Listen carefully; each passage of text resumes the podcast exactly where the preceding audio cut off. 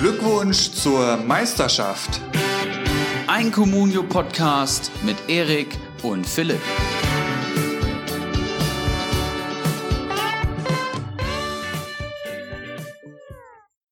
...19,89 Millionen liegen zwischen unserem Gast und meiner besseren Podcast-Hälfte Ibras Eriksson an diesem Wochenende wenn man sich so ein bisschen die Teams anschaut und die Markt, äh, die Mannschaftswerte vergleicht, wie es so weit kommen konnte und noch viel, viel mehr heute in Folge 60. Glückwunsch zur Meisterschaft, euer Communio-Podcast des Vertrauens. Ibra, ich beginne mit dir, alter Adler. Liefst dann bei dir wenigstens etwas besser als bei der Eintracht? Ja, willkommen auch von meiner Seite zu Folge 60 und ich muss direkt mal meinen Hut ziehen, Philipp. Also deine Intros, die werden immer besser, ne? Das kann ich schon mal sagen. Glückwunsch und äh, ja, willkommen. Mein Spieltag lief deutlich besser als der letzte. Ich habe, glaube ich, 29 Punkte geholt. Vor allem Renato Steffen hat den Karren aus dem Dreck geholt am Sonntagnachmittag. Ja, über die Eintracht müssen wir später sprechen. Äh, sprechen. Aber ähm, wie lief's bei dir? Zufriedenstellend tatsächlich. Der, der Ulrich H. Express rollt so langsam. Ähm, oh. Ich habe, jetzt muss ich mal kurz schauen, 36 Punkte geholt waren es letztendlich. Das dürfte Saisonbestwert bei mir bisher gewesen sein. ähm, wieder kein Spieler aus dem Team der Woche. Das, das, das wurmt mich noch so ein bisschen. Da, da habe ich bisher noch gar nicht zuschlagen können. Aber ansonsten haben meine Jungs soweit performt, wie ich mir das so vorstelle. Auch wieder viel gehandelt die letzten Tage. Ähm, wird jetzt auch eine sehr interessante Länderspielpause. Schauen wir mal, ob man da vielleicht noch den einen oder anderen Marktwertgewinn mitnehmen kann. Aber bevor wir da jetzt eintauchen, holen wir noch unseren, unseren Gast mit ins Boot. Kiezkicker aus Liga 3 nicht mehr letzter, wenn ich das eben richtig gesehen habe. Aber nee, letzter war es ja eh nicht, glaube ich. Da, da ist ja noch eine größere Flasche dabei. Ähm, Kiezkicker, fangen wir mal locker an. Wie geht's dir? Äh, wo, wo kommst du überhaupt her? Wo, in, wel, in welche Richtung muss der Gruß gehen? Ja, moin zusammen. Äh, ja, ursprünglich komme ich, komme ich tatsächlich aus Hamburg, wie der Name auch äh, vermuten lässt. Ähm, ja. Studiere aktuell aber im beschaulichen Greifswald an der Ostsee. Sagt vielleicht nicht, nicht allen Leuten was. Ähm, ist ein kleines, eine kleine Stadt, 55.000 Einwohner. Ähm, ja, und bin vor knapp einem Jahr auf euren Podcast aufmerksam geworden und war von der ersten Stunde quasi Fan. Und hab's dann eure Das hört man gerne. Ja. ja, sehr, sehr geil. Kiezkicker, da meine erste Frage, HSV oder St. Pauli? Na, also Kiezkicker ist schon der Spitzname von den St. Pauli, von der St. Pauli-Mannschaft. Und äh, ich dachte mir. Ja, ja. Nee, beim HSV, da ist bei mir nicht viel zu holen. Sehr, sehr gut. Dann vielleicht mal äh, eine Frage. Wie lange spielst du denn schon Comunio? Bist du eher so äh, über unsere, über unseren Podcast ähm, erst darauf aufmerksam geworden oder spielst du schon ewig oder? Ähm, ist jetzt, glaube ich, meine vierte Saison, wenn ich mich nicht irre. Ähm, aber hab halt auch in so Ligen gespielt, wo jetzt nicht so viel Konkurrenz war, wie es jetzt bei, bei uns ist, ne? Also so eine Situation, die wie ich gerade habe, so auf den letzten drei Tabellenplätzen, das kenne ich eigentlich gar nicht. Ist eine völlig neue Erfahrung für mich. ähm, von daher, also ich habe noch eine zweite Liga parallel laufen, aber wie gesagt, ähm, nicht wirklich kompetitiv. Da, da sieht's besser aus, oder was, wenn man sich so dein Team anschaut. Denn, also man muss ja so ein bisschen auch mal die Hörer ans Boot holen. Du, du bist mit einem Mannschaftswert von 18 Millionen doch eher ziemlich weit unten angesiedelt in unserer neu gegründeten Liga 3. Ja, ist äh, stand heute nicht mehr der niedrigste, habe ich gesehen. Gut, ich weiß nicht, wie viel, oh. wie viel Millionen die anderen noch am Konto haben. Ne? Das äh, sieht bei mir jetzt auch nicht so prall gefüllt aus. Ähm, aber in der Stammliga ist es halt, da habe ich am Wochenende wieder 51 Punkte geholt oder so. Also ei, ei, ei. ja, sieht schon deutlich besser aus da und ich, da will ich natürlich auch wieder bei uns jetzt hin. Ne? Mal sehen, wie das klappen soll. 51 Punkte Spieltag wäre richtig stabil in Liga 3 auf jeden Fall. Aber Philipp, gerne du. Nee, mich, mich würde vor allem noch interessieren, mit wem hältst du es dann denn in der Bundesliga? Also Bremen wird es dann wahrscheinlich eher nicht sein. Ähm, mit, für wen drückst du denn eher in, der, in dem Oberhaus die Daumen? Ähm, da werde ich mir jetzt auch nicht so viele Freunde mitmachen, aber es sind tatsächlich die Bayern. Wie bei dir, Philipp. Oh. Ja, sympathisch. ähm, ja, seitdem ich ein Kind bin eigentlich, ne? Also damals natürlich wegen dem Erfolg gekommen, aber wegen, wegen vielen anderen Werten geblieben, sage ich mal. Das verstehen ja viele nicht. Also ja, die Stimmung ist es nicht. Die, ach, ja, da, da geht's schon weiter. da geht's schon weiter. Aber das Fass machen wir jetzt erstmal gar nicht hier auf. Ähm, ja, freut mich natürlich, endlich mal wieder auch einen Bayern-Fan hier begrüßen zu dürfen. Ähm, St. Pauli und Bayern München, eine wilde Mischung, eine interessante Mischung, eine sympathische Mischung. Ähm, Erik, hast du noch irgendwelche Fragen an unseren Gast? Ja, ähm, Tim oder Kiezkicker, für mich ist natürlich immer ganz interessant zu wissen, du hast gesagt, vor einem Jahr bist du auf den Podcast gestoßen. Erzähl mir mal, wie stößt man auf so einen Podcast hier? Boah, es war, es war tatsächlich, glaube ich, ich bin zum Auswärtsspiel der Bayern nach äh, Berlin gefahren, zur Hertha. Jawohl. Und äh, habe mir auf der Fahrt halt mal wieder einen neuen Podcast gesucht. Comunio bei Spotify in die Suchleiste eingegeben und dann kamen halt drei Podcasts, der Originale, den ich schon kannte, ähm, eurer und noch ein dritter, aber der ein Jahr lang schon nichts mehr gebracht hatte oder so. Und ja, dann bin ich bei euch hängen geblieben. Äh, war erstmal so ein bisschen so, ja, okay, die reden über ihre Ligen und so, aber da kannst du auch allgemeine Informationen rausziehen. Äh, da sind coole Tipps dabei und so. Und ähm, von der Folge an halt wirklich jede gehört äh, bis zum heutigen Tag. Geil. Sehr, sehr ja, geil. freut uns, freut uns. Was, was mich halt immer sehr interessiert ist, wie sieht so ein, so ein Manager-Alltag beim Kiezkicker aus? Das habe ich die anderen auch gefragt. Also, wie intensiv verfolgst du das, das Hobby Comunio? Ist da wirklich der stündliche Blick Richtung Liga-Insider oder ist es einmal am Tag oder gut, beim 18 Millionen Ma- Mannschaftswert kann man auch mal vermuten, nur einmal die Woche. Wie sieht da so der Alltag aus? Man könnte es vermuten, ähm, ist allerdings nicht so. Ähm, es ist wirklich, es ist wirklich mehrfach am Tag und ähm, wir kommen ja wahrscheinlich nachher noch drauf, wie ich da unten reingerutscht bin. Das ist nicht wegen Inaktivität passiert.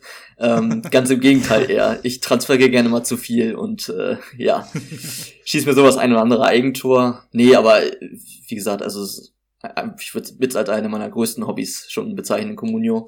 Ähm, um- Und auch Liga-Insider wahrscheinlich. Ja, oder? ja, ja, klar. Holst du deine Quellen? Ja. Liga Insider, Comstats, Kicker, alles eigentlich.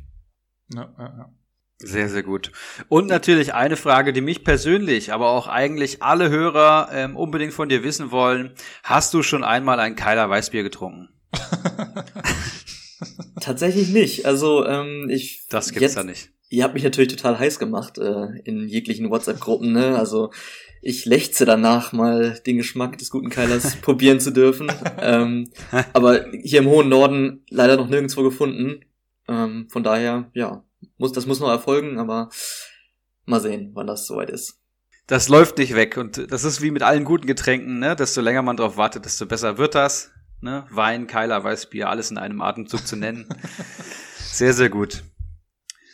Ja, dann würde ich einmal ähm, Fokus auf unsere Facebook-Gruppe nochmal richten. Das mache ich ja mittlerweile schon traditionell zum Folgenbeginn. Ich kann es euch wirklich nur nochmal ans Herz legen. Mittlerweile sind so viele Nachrichten in der Gruppe, dass ich schon gar nicht mehr selber fast alle lesen kann und alle Kommentare, weil so viele Posts da reingehen. Ich hole mir täglich eigentlich Tipps und ähm, alles, was ich hier auch an, also an Tipps so raushaue oder was wir hier so besprechen, vieles davon auch schon in der Facebook-Gruppe. Also einfach Glückwunsch zur Meisterschaft eingeben in die Facebook-Suchleiste und kommt gerne dazu. Ich kann es euch wirklich nur empfehlen als Community Manager.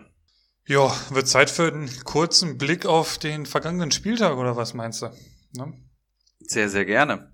Wollten wir ja immer wieder so ein bisschen mehr machen, weil wir da beide auch Bock drauf haben und weil wir nicht einfach nur die Bundesliga abfeiern wollen und äh, natürlich jeder Manager die Bundesliga verfolgt hat am Wochenende, wollen wir doch mal ähm, ja unsere Insights für die einzelnen Spiele raushauen. Das heißt, welche Communio-Erkenntnisse konnten wir aus den Spielen herausziehen? Ne? Seien es äh, Startelfwechsel, überraschende Einwechslungen, Langzeitverletzungen, Stammplätze, die vielleicht wackeln oder besonders starke Leistungen. Also wir schauen einfach mal, würde ich sagen. Ja, hau raus. Ja, es ging Freitagabend los mit einem Spiel, was ich mir persönlich sogar reingezogen habe und Ich wurde auch. brutal enttäuscht. Also ich würde sagen, von den Spielen, die ich am Wochenende gesehen habe, und ich habe allein gestern beide geguckt und Samstag auch volles Programm, war es das schlechteste Spiel, was ich gesehen hatte. Ich habe natürlich Marco Friedl in der Startelf gehabt und deswegen besonders heiß gewesen. Ansonsten hätte es mich nicht die Bohne interessiert, das Spiel. Aber so ist das eben bei Comunio. Und äh, ja, ziemlich, ziemlich lamer Kick. 67. Minute, Moisander, Eigentor und äh, dann Bittenkurt mit dem Elfmeter in der 82.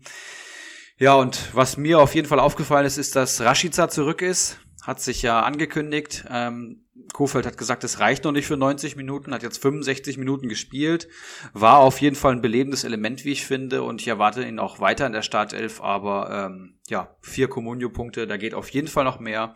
Und was mir auch aufgefallen ist, ist äh, Drexler in der Startformation nach dem starken Spiel. Gegen Bayern war es sogar, glaube ich. Und dafür ist Elvis Rexpitschei rausrotiert, was mich persönlich sehr gewundert hat. Ich habe ich es mir tatsächlich auch angeschaut und ich habe mich eigentlich schon den ganzen Freitag so gefreut, ja, geil, heute Abend schön ab auf die Couch und schön ein bisschen Bundesliga gucken. War auch involviert mit zwei Spielern, Limnios und Duda. Ähm, auf Bremer Seite habe ich noch Möwald, der wird immer eingewechselt und holt dann noch mal ein, zwei Pünktchen, aber die zwei haben halt angefangen. Und dann präsentieren die ja ein Anti-Fußball. Natürlich kannst du auch sagen, klar, Bremen und Köln stecken beide unten drin, die haben andere Probleme oder Bremen steckt ja eigentlich im Moment nicht unten drin, aber zumindest mal ein Kandidat dafür und die nächsten Wochen werden auch nicht einfach, wenn man so ein bisschen auf den Spielplan schaut, aber dann so ein, so ein Spiel da anzubieten, ey, boah, also das, das fand ich schon sehr, sehr, ja, anstrengend zum Zuschauen. Ähm, dann, dann passt es auch eigentlich ganz gut ins Bild, dass die Tore durch einen Elfmeter fallen und ein Eigentor. Ähm, also ich finde eigentlich jedes weitere Wort wäre dann zu viel des Guten für, für das Spiel. Hast du es dir auch angeschaut, Kiezkicker? Ja, tatsächlich habe ich es äh, nicht live gesehen. Ähm, bin im Nachhinein auch ganz froh drüber. ich habe mir jetzt äh, als Vorbereitung auf den Podcast dann nochmal die Zusammenfassung reingezogen. Da gibt's ja bei äh, The Zone die äh, Möglichkeiten, entweder die zweieinhalb Minuten Zusammenfassung oder die fünf Minuten Zusammenfassung zu sehen. Ich habe mir die fünf Minuten äh, Zusammenfassung reingezogen, was ich im Nachhinein auch bereut habe dann, weil es ja wirklich ein Gegurke war. Die Tore waren ja auch nicht, nicht schön oder so. Ähm, ja, von daher. Ähm, mir ist aufgefallen, dass äh, Christian Groß tatsächlich in der Startelf geblieben ist bei Werder. Ich dachte, so irgendwann müsste er auch wieder verdrängt werden, aber er hat sich anscheinend festgespielt jetzt im Mittelfeld nach dem Klassenabgang. Füllt erstmal Christian Groß äh, die Lücke im zentralen Mittelfeld bei Werder, was ich nicht gedacht hätte. Ich dachte ja. eher, dass dann Kev Kevin Möwald, Patrick Erras vielleicht auch, perspektivischen Romano Schmid da äh, in der Zentrale stehen könnte. Aber es ist Christian Groß und ähm, der hat ja auch wieder gut gepunktet. Drei Punkte ähm, ist ja keine schlechte Leistung. Ja, finde ich auch überraschend, ehrlich gesagt. Ähm, ist ja, glaube ich, Amateurspieler gewesen bis, bis letzte Saison und hat jetzt seinen ersten Profivertrag bekommen mit irgendwie Ende 20, glaube ich, ist der. Und ja, spricht, glaube ich, schon sehr, sehr viel für, für Bremens Kaderpolitik, wenn dann so jemand da ähm, die Kohlen aus dem Feuer holen muss auf der, aus der, auf der 6. Und äh, Bremen hat keinen richtigen Sechser mehr im Kader, das muss man auch mal sagen. Ähm, aber lasst uns da gar nicht weiter drüber reden. Wir haben so viele geile Spiele vor der Brust. Äh, Leipzig-Freiburg war noch äh, in der Konferenz zu sehen. 3-0 für Leipzig. Ähm, Eckenvariante. Konate macht das 1-0. Dann Sabitzer per Elfmeter und Angelino per sehenswerten Freistoß zum 3-0. Leipzig macht's ganz stark, holt früh die Führung und verwaltet dann hinten raus. Freiburg macht dann mehr und ja, Leipzig mit zwei Standards zum 3-0. Um Freiburg kann man sich langsam Gedanken machen aber was waren hier meine Erkenntnisse? Einmal, Kübler ist in der Startelf geblieben. Sehr, sehr überraschend. Habe ich natürlich im Kader. Dafür saß aber mein Schmied auf der Bank. Ähm, und das ist schon, das ist schon ein krasses Zeichen. Der kam dann zwar in der 64. aber Schmied musste erstmal draußen lassen beim, beim SCF. Kann mir auch vorstellen, dass sie beide dann wieder in der Viererkette zusammenspielen. Kübler rechts hinten, der zweimal vier Punkte geholt hat ähm, in den letzten zwei Spielen bei Freiburg. Das ist richtig stark. Gewinnt sehr, sehr viel seiner Zweikämpfe und äh, Schmied dann rechts vorne spielt. Der hat auch schon, ich glaube, zwei Abseitstore erzielt. Wäre auch schön, wenn er mal eins gewertet werden würde. Würde ähm, ja Christian Streich und mich besonders freuen wahrscheinlich. und mir ist noch aufgefallen, Yusuf Paulsen, meine Damen und Herren, ähm, war mehr so ein Verdacht und dann habe ich es mir aber angeschaut in Statistiken. Ich habe immer das Gefühl, dass wenn wir, wenn, wenn Leipzig gegen einen schwächeren, vermeintlich schwächeren Gegner hat, der hinten drin steht, dass dann Paulsen in der Startelf steht und gegen die Top-Mannschaften, dass er nicht in der Startelf steht. Das war so mein Bauchgefühl, weil Paulsen wirklich jemand ist, der Lücken reißt mit Läufen, der viel frei blockt und halt einfach so einen tief gegen den äh, stehenden Gegner mit seiner Physis gut bearbeiten kann. Und ähm, als sie gegen Leverkusen und Gladbach gespielt haben, hat er tatsächlich nicht in der Startelf gestanden, aber gegen Mainz, Augsburg Augsburg und Freiburg. Fand ich irgendwie schon krass. Ja, hattest du natürlich einen guten Riecher, auch wenn er die zweitschlechteste Note geholt hat bei Leipzig. Ja. Also, so viel hat es wahrscheinlich nicht gebracht. Ähm, aber ja, bei Freiburg, ähm, Kübler habe ich natürlich vor zwei Wochen verkauft, äh, für 500.000 oder so. Dann holt er zweimal vier Punkte. Das erklärt auch ein bisschen, warum ich unten drin stehe. ähm, aber also was Christian Streich in dieser Saison gegen die großen Gegner macht, ist ja auch, boah, also der stellt ja wirklich alle Mann hinten rein, jetzt wieder eine Fünferkette, drei relativ defensive Mittelfeldspieler ja. und Ja. vorne dann Salai und Höhler, auch kein Vollblutstürmer, Salai eher ein Außenspieler, Höhler, ja gut, schneller für die Konter, aber es ist nicht schön anzusehen und verliert auch Alles gut. und verliert auch wieder drei ver verliert auch wieder 3-0 mit Freiburg. Was ich ganz spannend finde im, im, im Bezug auf Freiburg ist, wenn man sich so ein bisschen das Programm anschaut, weil die nächsten Gegner, und da geht jetzt gefühlt die Saison erst so richtig los, äh, Mainz, Augsburg, klar, dann kommt Gladbach, die muss man da vielleicht ein bisschen rausnehmen, dann gegen Bielefeld und Schalke. Also die haben jetzt schon echt ein, ein toughes Auftaktprogramm gehabt. Das, das äh, war ja letzte Saison eben genau andersrum. Ähm, also wenn ich jetzt hier mal so schaue, die haben schon gegen Leipzig gespielt, Leverkusen, die haben schon gegen starke Stuttgarter gespielt, die haben gegen Wolfsburg gespielt, die haben gegen Dortmund gespielt. Also ähm, die, die nächsten Wochen werden für die Freiburger wesentlich wichtiger werden. Ähm, und ja, danach muss man dann nochmal das Ganze neu bewerten, wo sie stehen, aber gegen, gegen Leipzig ist halt auch echt nicht viel zu holen in dieser Saison. Ähm, hoffentlich halten sie das bei, ein bisschen Konstanz da reinbringen, dass sie Schritt halten können mit Bayern. Dortmund wird's nicht tun, meiner Meinung nach. Deswegen äh, kann man da fast schon aus, aus Bundesliga-Sicht, um, eine- um eine halbwegs spannende Bundesliga zu haben, eigentlich schon fast Leipzig die Daumen drücken, dass die vernünftig äh, die, die ähm, kommenden Spiele da bewältigen. Aber das 3-0 war ja ähm, komplett ungefährdet. Ja, definitiv. Ähm, ebenso ungefährdet war Union Berlin ähm, 5 zu 0 gegen Arminia Bielefeld. Ähm, was für eine Rasur bei Mannschaften, wo man sagt, ähm, ja, die könnten sich auf einem ähnlichen Leistungsniveau bewegen, aber Union Berlin hat gezeigt, dass das wirklich schon lang nicht mehr ist und das ist, glaube ich, jetzt bei jedem auch nachhaltig angekommen, dass Union Berlin kein, ähm, kein normaler Aufsteiger mehr ist, finde ich. Ähm, haben sie von Anfang an weggespielt, kaputt gespielt. Äh, Bielefeld jetzt von der Fünferkette wieder auf eine Viererkette gewe gewechselt. Nilsson ist da rausgerutscht und das ähm, Anfangsduo Pieper und Van der Horn haben da wieder zusammen verteidigt und ähm, Union Berlin hat es von der ersten Minute eigentlich genial gemacht. Dritte Minute trifft Endo, dann Andrich in der 13. legt nach mit einem sehenswerten Treffer und dann ähm, Geraldo Becker 47., Kruse 52. und Cedric Teuchert Erneutes Joker-Tor in der 89. Und das macht dann 5-0. Und ähm, ja, so stark wie Union Berlin ist, so schwach ist Arminia Bielefeld. Ich glaube, sie haben die letzten fünf Spiele in Folge glatt verloren. Bester Spieler ist Amos Pieper mit zwei Punkten, obwohl er sogar einen Elfmeter verursacht hat. Ähm, ansonsten katastrophale Punktzahlen bei Arminia Bielefeld und Union Berlin holt 92 Punkte insgesamt. Keine Kommentare von euch, dann mache ich einfach mal weiter. Ähm, zum Ne, Moment, Moment. Ich, also ich, ich, ich wollte Kiezkicker erstmal so ein bisschen den Vorrang lassen, aber Na ich, gut. ich finde es krass. Also, also Chapeau, Union Berlin, ganz ehrlich. Ähm, wir hatten es ja letzte Woche schon mal so ein bisschen angerissen. Also wenn die so weitermachen, stehen die Ende November auf dem europäischen Platz. Das haben sie jetzt unterstrichen. Wenn du die Offensive anschaust, also Andrich 10, Becker 13, Endo, den ich letzte Woche noch im Team hatte, holt natürlich acht Punkte, sobald ich ihn verkaufe. Gogia genau das gleiche. Letzte Woche hatte ich noch auf dem Platz stehen. Ähm, jetzt habe ich ihn verkauft für 250.000. Jetzt holt er sechs Punkte und wird wahrscheinlich ordentlich steigen. Ähm, Kruse ist ein perfekter Einkauf dafür gewesen, für, für eben diesen nächsten Schritt. Ein Anderson verkauft, einen Kruse da vorne hingesetzt. Also da wird einfach viel richtig gemacht. Da kommt jetzt noch ein Schlotterbeck für die, für die Abwehr wieder. Ähm, also das ist echt ein, die, die haben da wirklich eine richtig, richtig gute Truppe zusammengewürfelt und ähm, bin gespannt, wo das diese Saison noch endet. Da sollte nämlich eigentlich Eintracht Frankfurt jetzt stehen, meiner Meinung nach, auf dessen Tabellenplatz. Aber da kommen wir vielleicht gleich noch zu. Ja, ich stimme euch bei allem zu natürlich. Ähm, wer jetzt noch nicht gecheckt hat, dass Union-Spieler absoluter Hit sind momentan, der hat es auch nicht besser verdient. Ähm, also gerade auch in der Abwehr, da holen wieder alle mindestens vier Punkte.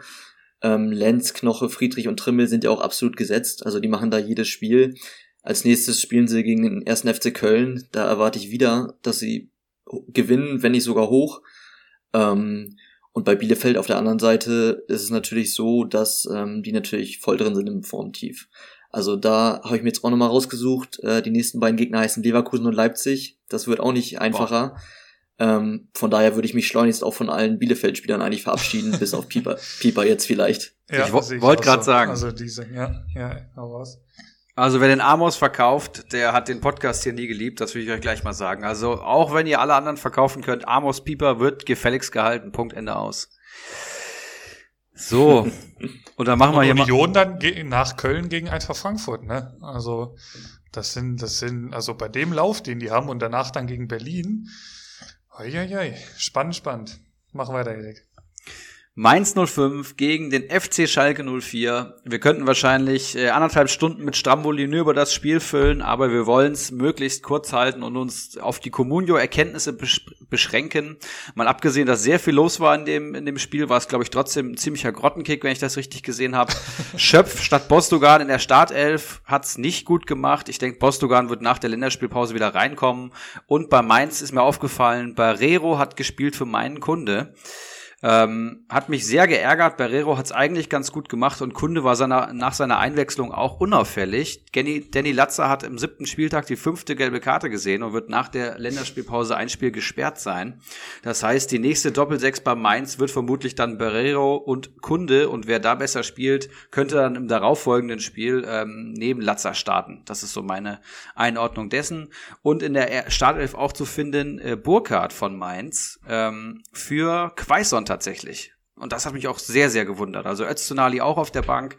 Ähm, der Trainer hat da drei, ja, eigentliche Leistungsträger von Mainz auf die Bank gesetzt, ne? Mit Öztunali, Kunde und Quaison. Und äh, ja, Mainz hinten raus, würde ich sagen, ein verdientes Unentschieden, aber auch viel Glück vom Assistant Referee, wenn ihr mich fragt. Was sagt ihr zu der Partie und was sind eure Comunio-Erkenntnisse? Kiezkicker bitte. Ja, Burkhardt hast du schon angesprochen, hat glaube ich auch den ersten Elfmeter rausgeholt, hat ein gutes Spiel gemacht. Ähm, kam glaube ich auch heute nochmal eine Liga-Insider-Meldung, ähm, dass ja der Trainer ihn nochmal gelobt hat. Also er ist sehr zufrieden mit ihm. Ich denke mal, der wird jetzt erstmal drin bleiben in der Startelf. Ähm, ansonsten, ja, Mainz kann nur durch Elfmeter treffen. Ähm, bleibt so ein bisschen das Fazit. War wirklich auch nicht so schön anzusehen, das Spiel.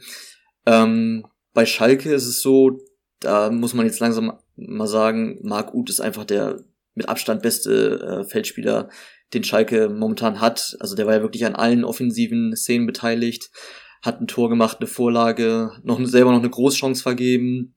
Ähm, ohne ihn läuft da einfach nicht viel. Paciencia für mich auch relativ blass geblieben.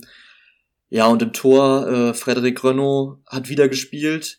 Da hat jetzt aber auch äh, Baum nach dem Spiel, warum auch immer, gesagt, dass der Kampf immer noch offen ist um die Nummer eins. Ich weiß nicht, warum sie sich da an der Baustelle aufmachen, um ehrlich zu sein. Ähm, für mich ist Renault da die klare Nummer eins, hat super gehalten jetzt, seitdem er da ist. Und ja, von daher werden wir mal sehen, wie es in den nächsten Wochen bei Schalke noch laufen wird. Bringt halt keinem so wirklich was, so ein bisschen das Ergebnis, habe ich so ein bisschen den Eindruck. Also es war ja schon wie so ein kleines Finale am siebten Spieltag. Aber letztendlich 2-2, klar, auch viele strittige Schiedsrichterentscheidungen dabei gewesen, glaube ich. Aber generell, ich glaube, die, die, die beiden Programme für die beiden Mannschaften sind jetzt auch nicht so wirklich rosig. Ähm, können wir gleich vielleicht nochmal drauf schauen. Aber ansonsten habt ihr eigentlich schon alles ähm, gesagt, was so aus, aus Comunio-Sicht da irgendwie sich herauskristallisiert hat. Dann lasst uns gerne weitermachen mit Augsburg gegen Hertha BSC, nicht Berlin. Ne? Mittlerweile sage ich es auch nicht mehr, ich habe es mir angewöhnt. Ähm, Augsburg mit der schwächsten Partie vermutlich der bisherigen Saison und Hertha wahrscheinlich mit der besten. Gewinnt auch das erste Mal ähm, zu null oder spielt überhaupt das erste Mal zu null die Hertha. Und äh, was ist mir aufgefallen? Ja, zum, zuallererst mal die, die Verletzung von John Cordoba, der ja auf jeden Fall länger ausfällt und äh, für den dann Piontek reinkam in der 46. Und nachdem er, glaube ich, drei Großchancen liegen lassen hat, er dann auch sein Tor geschossen hat in der 86. Und äh, ja, ist der 1 zu 1 Ersatz für Cordoba und alle Piontek-Besitzer können sich freuen, denn der wird jetzt vorne drin gesetzt sein bei der Hertha. Auch wenn die nächsten Gegner nicht so leicht werden, glaube ich. Was habe ich mir noch aufgeschrieben? Genau, Plattenhardt statt Mittelstädt. Auch sehr, sehr interessant. Labadia hat gesagt, er war jetzt einfach dran und hat gut trainiert. Ich fand Mittelstädt davor in den Wochen immer sehr, sehr stark und hat bei Comunio auch gut gepunktet. Und äh, Plattenhardt hat auch ein gutes Spiel gemacht. Vor allem taktisch wurde er vom Trainer stark gelobt nach dem Spiel und ähm, das scheint jetzt so ein bisschen offener Zweikampf zu sein, will ich sagen. Aber ich glaube schon noch, dass Mittelstädt weiterhin die Nase vorn hat zumal er ja auf jeden Fall dynamischer ist und ihm auf der Linksverteidigerposition bei der Hertha auf jeden Fall die Zukunft gehört. Wer mir bei Berlin auch ziemlich äh, gefällt, ist dieser Guendouzi. Ich hoffe, ich habe ihn richtig ausgesprochen. Ähm, der ist, den hatte ich letzte Woche, also davor den Spieltag schon gesehen im Live-Spiel. Und da ist er mir schon positiv äh, aufgefallen. Ich glaube, da wurde er eingewechselt. Jetzt hat er sein, sein, jetzt kam er von Beginn an. 7,5, 6 Punkte geholt, durchgespielt. Also der hat mir da im, im Berliner Mittelfeld ziemlich gut gefallen. Also ich könnte mir auch vorstellen, dass der tatsächlich die nächsten Spiele dann auch von Beginn an ran darf. Ja, Tim? denke ich auch auf jeden Fall. Ähm, ich habe das Spiel jetzt nicht so äh, groß verfolgt. Ich habe es in der Konferenz gesehen zu den Toren haben sie natürlich rübergeschaltet. Ähm, was mir aufgefallen ist, ist sehr eine allgemeine Erkenntnis jetzt für den Spieltag gewesen. Ähm, auch wieder ein Elfmeter-Tor gefallen. Ähm, Matthäus Kunja hat das Ding äh, reingehauen, der natürlich auch ja schon der beste Hertaner ist ähm, in den letzten Wochen. Und ähm, allgemein viele Elfmeter diesen Spieltag gepfiffen worden. Ich habe mal nachgeguckt, es waren zehn Stück in neun Spielen was Boah. ich schon ziemlich, ziemlich krass, ziemlich krass fand. Davon, glaube ich, drei auch nicht verwandelt. Ähm, und das ist so ein bisschen ein Trend. Also ich habe mich dann tatsächlich auch noch mal ein bisschen tiefer eingelesen. Das geht jetzt fernab von Comunio. Ähm, aber zum Beispiel fünf der zehn Bundesligaspiele mit den meisten Elfmetern haben in den letzten drei Jahren stattgefunden. Also es scheint so ein Trend zu sein, dass ähm, die Schiedsrichter gerne häufiger Elfmeter pfeifen. Und ähm, was man vielleicht ableiten kann, zu Comunio Elfmeterschützen holen. Also ja. sichert euch, sichert euch die Jungs, äh, die Elfmeter schießen bei den Vereinen. Ähm, und da habt ihr eure drei Punkte ja fast sicher. Ich glaube, bis, äh, bis zum verschossenen Elfmeter von Wehorst am Sonntag ähm, hatten 31 Elfmeter stattgefunden in der Bundesliga und alle wurden verwandelt, was schon mal eine Hammer-Statistik ist. Ähm, ja, von daher als äh, genereller Appell, Standardschützen sind auch immer gern gesehen in den Kommunio-Kadern. Auf jeden Fall. Standardstützen und vor allem ähm, ja auch Flankengeber und Freistoßschützen lohnen sich wirklich sehr und Elfmeterschützen habe ich leider aktuell keinen, aber ich bin dran. Ich habe einen aus dem nächsten Spiel, Erik. Hau raus. Schöne Überleitung, ja. VfB Stuttgart ähm, ringt der Eintracht einen Punkt ab, könnte man sagen, oh, mit der Eintracht-Brille drauf. Lass mich doch mal aussprechen. Aber summa summarum muss man sagen, bin ich eigentlich okay, äh, zufrieden ne, mit, dem, mit dem Endergebnis nach dem, vor allem nach dem Verlauf. Die Eintracht katastrophal gespielt in der ersten Halbzeit und in der zweiten dann ordentlich was draufgepackt. Gonzales in der 17. Minute holt den Elfmeter raus und schießt ihn selber. Dann bereitet er das Tor zum 2 zu 0 von Castro vor und die Eintracht geht in die Halbzeit. Ähm, Barkok und Younes kommen rein, die viele schon in der Startelf erwart äh, äh, erwartet haben, aber Hütter kriegt's mal wieder nicht gebacken. Und äh, ja, Silva dann mit einem mit einem Tor in der 61. und dann Abraham, ähm, Vater Abraham, wie er der, bei der Eintracht genannt wird, zum 2 zu 2 in der 75. Im Endeffekt haben, glaube ich, beide noch Chancen, das Spiel zu entscheiden. Barkok mit zwei Torvorlagen, richtig, richtig stark. Auch Younes hat mir gut gefallen. Ja, und was sind meine Comunio-Erkenntnisse? Ja, Barkok wieder nur auf der Bank, habe ich mir aufgeschrieben. Zwei Torvorlagen. Also ich vermute schon, dass er jetzt auf jeden Fall bald Startelf-Kandidat ist. Mhm spielen halt jetzt gegen Leipzig. Ne? Da ist es fast wieder besser, mit Touré zu spielen in der Defensive. Muss man abwarten, aber ich denke mal spätestens übernächstes Spiel in der Startelf. Gonzales spielt und Kalajdzic nur auf der Bank. Ja, der Held der ersten fünf Spieltage, will ich mal sagen ist jetzt in Vergessenheit geraten, denn Gonzales ist zurück. Der beste Stuttgarter durch und durch auf jeden Fall. Sosa spielt auf links und hat da seinen Platz gefestigt und äh, ja, das war's von mir. Ich könnte mich hier ex extrem ja, drüber ich, auslassen, ja. Ich, ich würde gerne noch deine Meinung zur, zur Abwehrkette von Frankfurt ähm, wissen, weil mhm. also so wirklich äh, hieb- und nagelfest sind die doch da auch nicht da hinten drin. Ich schau mal kurz, zehn Tore geschossen, zwölf kassiert. Ja, liegt vor allem daran, dass ähm, die eigentliche Dreierkette mit Dicker, Abraham und Hinti am Anfang ja gleich durch, durch Verletzungen gestört wurde. Jetzt muss Hasebe wieder ran, der muss jedes Spiel machen. Und man merkt bei Makoto Hasebe mittlerweile wirklich, dass er älter geworden ist. Ich sag zwar immer, wie ein guter Wein und so und honoriere alles, was er, was er bis jetzt für die Eintracht erspielt hat und gespielt hat, aber mittlerweile merkt man es echt. Da sind viele Böcke drin, oftmals so, so ja, Konzentrationsfehler will ich sagen und dann muss er irgendwie Feuerwehrmann hinten spielen, ich weiß nicht. Also ich würde mich schon freuen, wenn Hasebe wieder rausrotiert, ein Dicker wieder zurückkommt und da muss man halt schauen, ne? Wie sieht man im hohen Norden die magische SGE, Kiezkicker? Ähm, ja, zu Indica wundert mich auch. Er ist, glaube ich, seit drei Wochen schon wieder im Kader, aber hat noch nicht eine Minute wieder gespielt. Also scheint auch noch nicht hundertprozentig fit zu sein. Oder Hütter sieht halt Hasebe noch vor ihm, was ich nicht nachvollziehen könnte. Ähm, und ansonsten, ja, sehe ich auch die Wachablösung auf den Außen. Also da wird jetzt Barkok wird reinrücken, ähm, vielleicht ein Younes. Kostic ist ja auch wieder da, der ja. wurde ja auch schon wieder eingewechselt, zwar in der 87. Aber der wird ja auch wahrscheinlich, der hat jetzt zwei Wochen Pause in der Länderspielpause und wird dann wieder auf links rücken und ja, also da wird auf jeden Fall, denke ich, einiges passieren ähm, nach der Länderspielpause. Denke ich auch. Naja, also ich sag mal, das kommende Programm hat's auch in sich, ne? Äh, Leipzig, Union Berlin, Dortmund, Wolfsburg, Gladbach. Viel Spaß. Ich habe es ja letzte Woche, glaube ich, schon gesagt. Ähm, das liegt der Eintracht tatsächlich äh, besser. Also gerade gegen Leipzig und Union Berlin habe ich ähm, gute Spiele gesehen von der Eintracht und auch gegen Dortmund sah man oftmals schon ganz gut aus. Also es ist Klingt total verrückt, aber liegt uns eher als, als Bremen und, und Köln momentan, habe ich das Gefühl. Von daher sehne ich den, mich den nächsten Wochen entgegen. Ich glaube, da kann die Eintracht wieder Pluspunkte sammeln. Stille, dann machen wir weiter mit dem Topspiel des Samstagabends. Ähm, ich hab's, ich hab, da habe ich gar nicht so viel von gesehen tatsächlich, weil ich nebenbei am Kochen war. Aber wir haben natürlich zwei Bayern-Experten, die uns ohne ohne rote Brille erzählen werden, dass Bayern der bessere Verein ist und äh, wie das Spiel vor allem so seinen Verlauf genommen hat. Ich bin sehr, sehr gespannt, das aus eurer Brille zu sehen. Ich habe mit äh, zwei Dortmund-Fans schon geschrieben und habe mir deren Meinung geholt. Also ähm, führt mich gerne ein. Kiezkicker, wir lauschen dir gespannt. Ja, also es war natürlich ein offenes Spiel, das äh, muss man muss man so sagen. In der ersten Halbzeit ist nicht so viel passiert. Ähm, die Bayern hatten am Anfang eine etwas stärkere Drangphase. Dann kam Dortmund besser ins Spiel, ähm, alles überragend. Rafael Guerrero, der beide Tore ähm, der Dortmunder vorgelegt hat.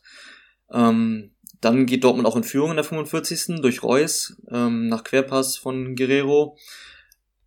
Die Bayern reagieren aber äh, ja gewohnt selbstsicher mit voller Energie, ähm, haben selbst ein paar Torchancen. Dann kommt halt dieser Freistoß, ähm, den David Alaba nach einer schönen Variante reinhaut, ein bisschen abgefälscht. Das war sowieso das Motto der Bayern-Tore. Ich glaube auch, ne, Lewandowski, der Kopfball war nicht abgefälscht, aber Sané auch abgefälscht. Dann äh, hat Bayern ja auch noch zwei, zwei Abseitstore geschossen. Ähm, aber alles in allem hat Dortmund schon sehr gut mitgehalten und hätte auch durchaus sich ein 3-3 verdient gehabt, meiner Meinung nach. Äh, da muss ich die Bayern-Brille dann nochmal abnehmen. ähm, Haaland hatte, glaube ich, drei oder vier Dinger, wo der frei vor Neuer ist. Natürlich meistens schlechter Winkel, aber ähm, man hatte so ein bisschen Angst. Es war eine gewisse Ehrfurcht da vor Manuel Neuer, ähm, die er nicht ablegen konnte und deswegen geht Haaland da nur mit einem Tor raus, obwohl er vielleicht zwei, drei hätte schießen können. Alaba und Barkok eben übrigens äh, auch zwei Personalien, die ich bis vor kurzem noch in meinem Kader hatte. Natürlich pünktlich verkauft, jetzt so Punkten. Ähm, zum Spiel muss ich sagen, also mir war dieses Spiel schon sehr, sehr, sehr lange nicht mehr so egal wie an diesem Samstag, muss ich mal ganz klar so sagen. Also gehypt war ich schon gar nicht. Es ist einfach, Dortmund wird, es ist nicht dieser Konkurrent, den wir uns, glaube ich, alle wünschen. Dafür haben sie jetzt, wenn man sich so ein bisschen die ersten Spieltage anschaut, schon zu sehr äh, oder zu oft gezeigt, dass sie eben nicht diese Konstanz haben. Und deswegen bin ich da eigentlich relativ entspannt in das Spiel rein. Natürlich, so ein 2 zu 3 nimmt man dann auch mit, aber ich wäre jetzt auch noch entspannt, hätten wir das Ding äh, 3 zu 2 verloren, ehrlich gesagt. Ähm, aus Comunio-Sicht, ja, ist halt wieder die Frage, wir hatten es ja letzte Woche schon mal thematisiert, bei Dortmund und Bayern wäre ich sehr, sehr vorsichtig mit so Spielern. Ich bin jetzt auf die, äh, auf den Mund gefallen mit Alaba, der spielt dann in der Champions League, wird dann äh, am Wochenende völlig überraschend geschont, obwohl Davies eben äh, verletzt ist, obwohl ein Hernandez auch auf der Bank sitzt. Also da, da ist mir das Risiko ehrlich gesagt zu hoch, um irgendwie in Dortmund und Bayern Spieler zu investieren. Aber ähm, ja, so viel eigentlich zu dem Spiel. Wie, wie seht ihr das? Glaubt ihr, Dortmund ist ein ernstzunehmender Konkurrent auf die Meisterschaft? Vielleicht kurze Antwort, Erik. Nein. Nee, ne? Deswegen, also da, da glaubt ja irgendwie gefühlt kaum einer dran. Deswegen verstehe ich so diese, diese Spannung, die versucht wird, um dieses Spiel herum aufzubauen. Klar, kann ich verstehen, aus der Medienseite, sag ich mal, aber ich glaube, die Leute, die wirklich dran glauben, dass Dortmund jetzt irgendwie die nächsten 20 Spieltage ähm, da Schritt halten kann, hm, ich weiß nicht, vielleicht ist durch die Kimmich-Verletzung, die muss man vielleicht noch erwähnen. Ähm, der spielt dann erst im Januar wieder. Aber selbst das ähm, ja, kann man, glaube ich, verkraften in der Bundesliga. So verrückt es sich anhört. Mich würde interessieren, Philipp, wer da der direkte Ersatz ist, ähm, oder auch Tim, ihr seid ja beide ähm, Bayern-Freaks. Also sagt mir, wer rotiert für, für Kimmich rein? Also ich, meine erste Überlegung war Martinez, aber der ist ja, glaube ich, schon ein ganz anderer Spielertyp. Und dann Tolisso ist natürlich Option B, aber auch der ist eigentlich ein anderer Spielertyp, oder? Also wer, wen kann man da erwarten regelmäßig?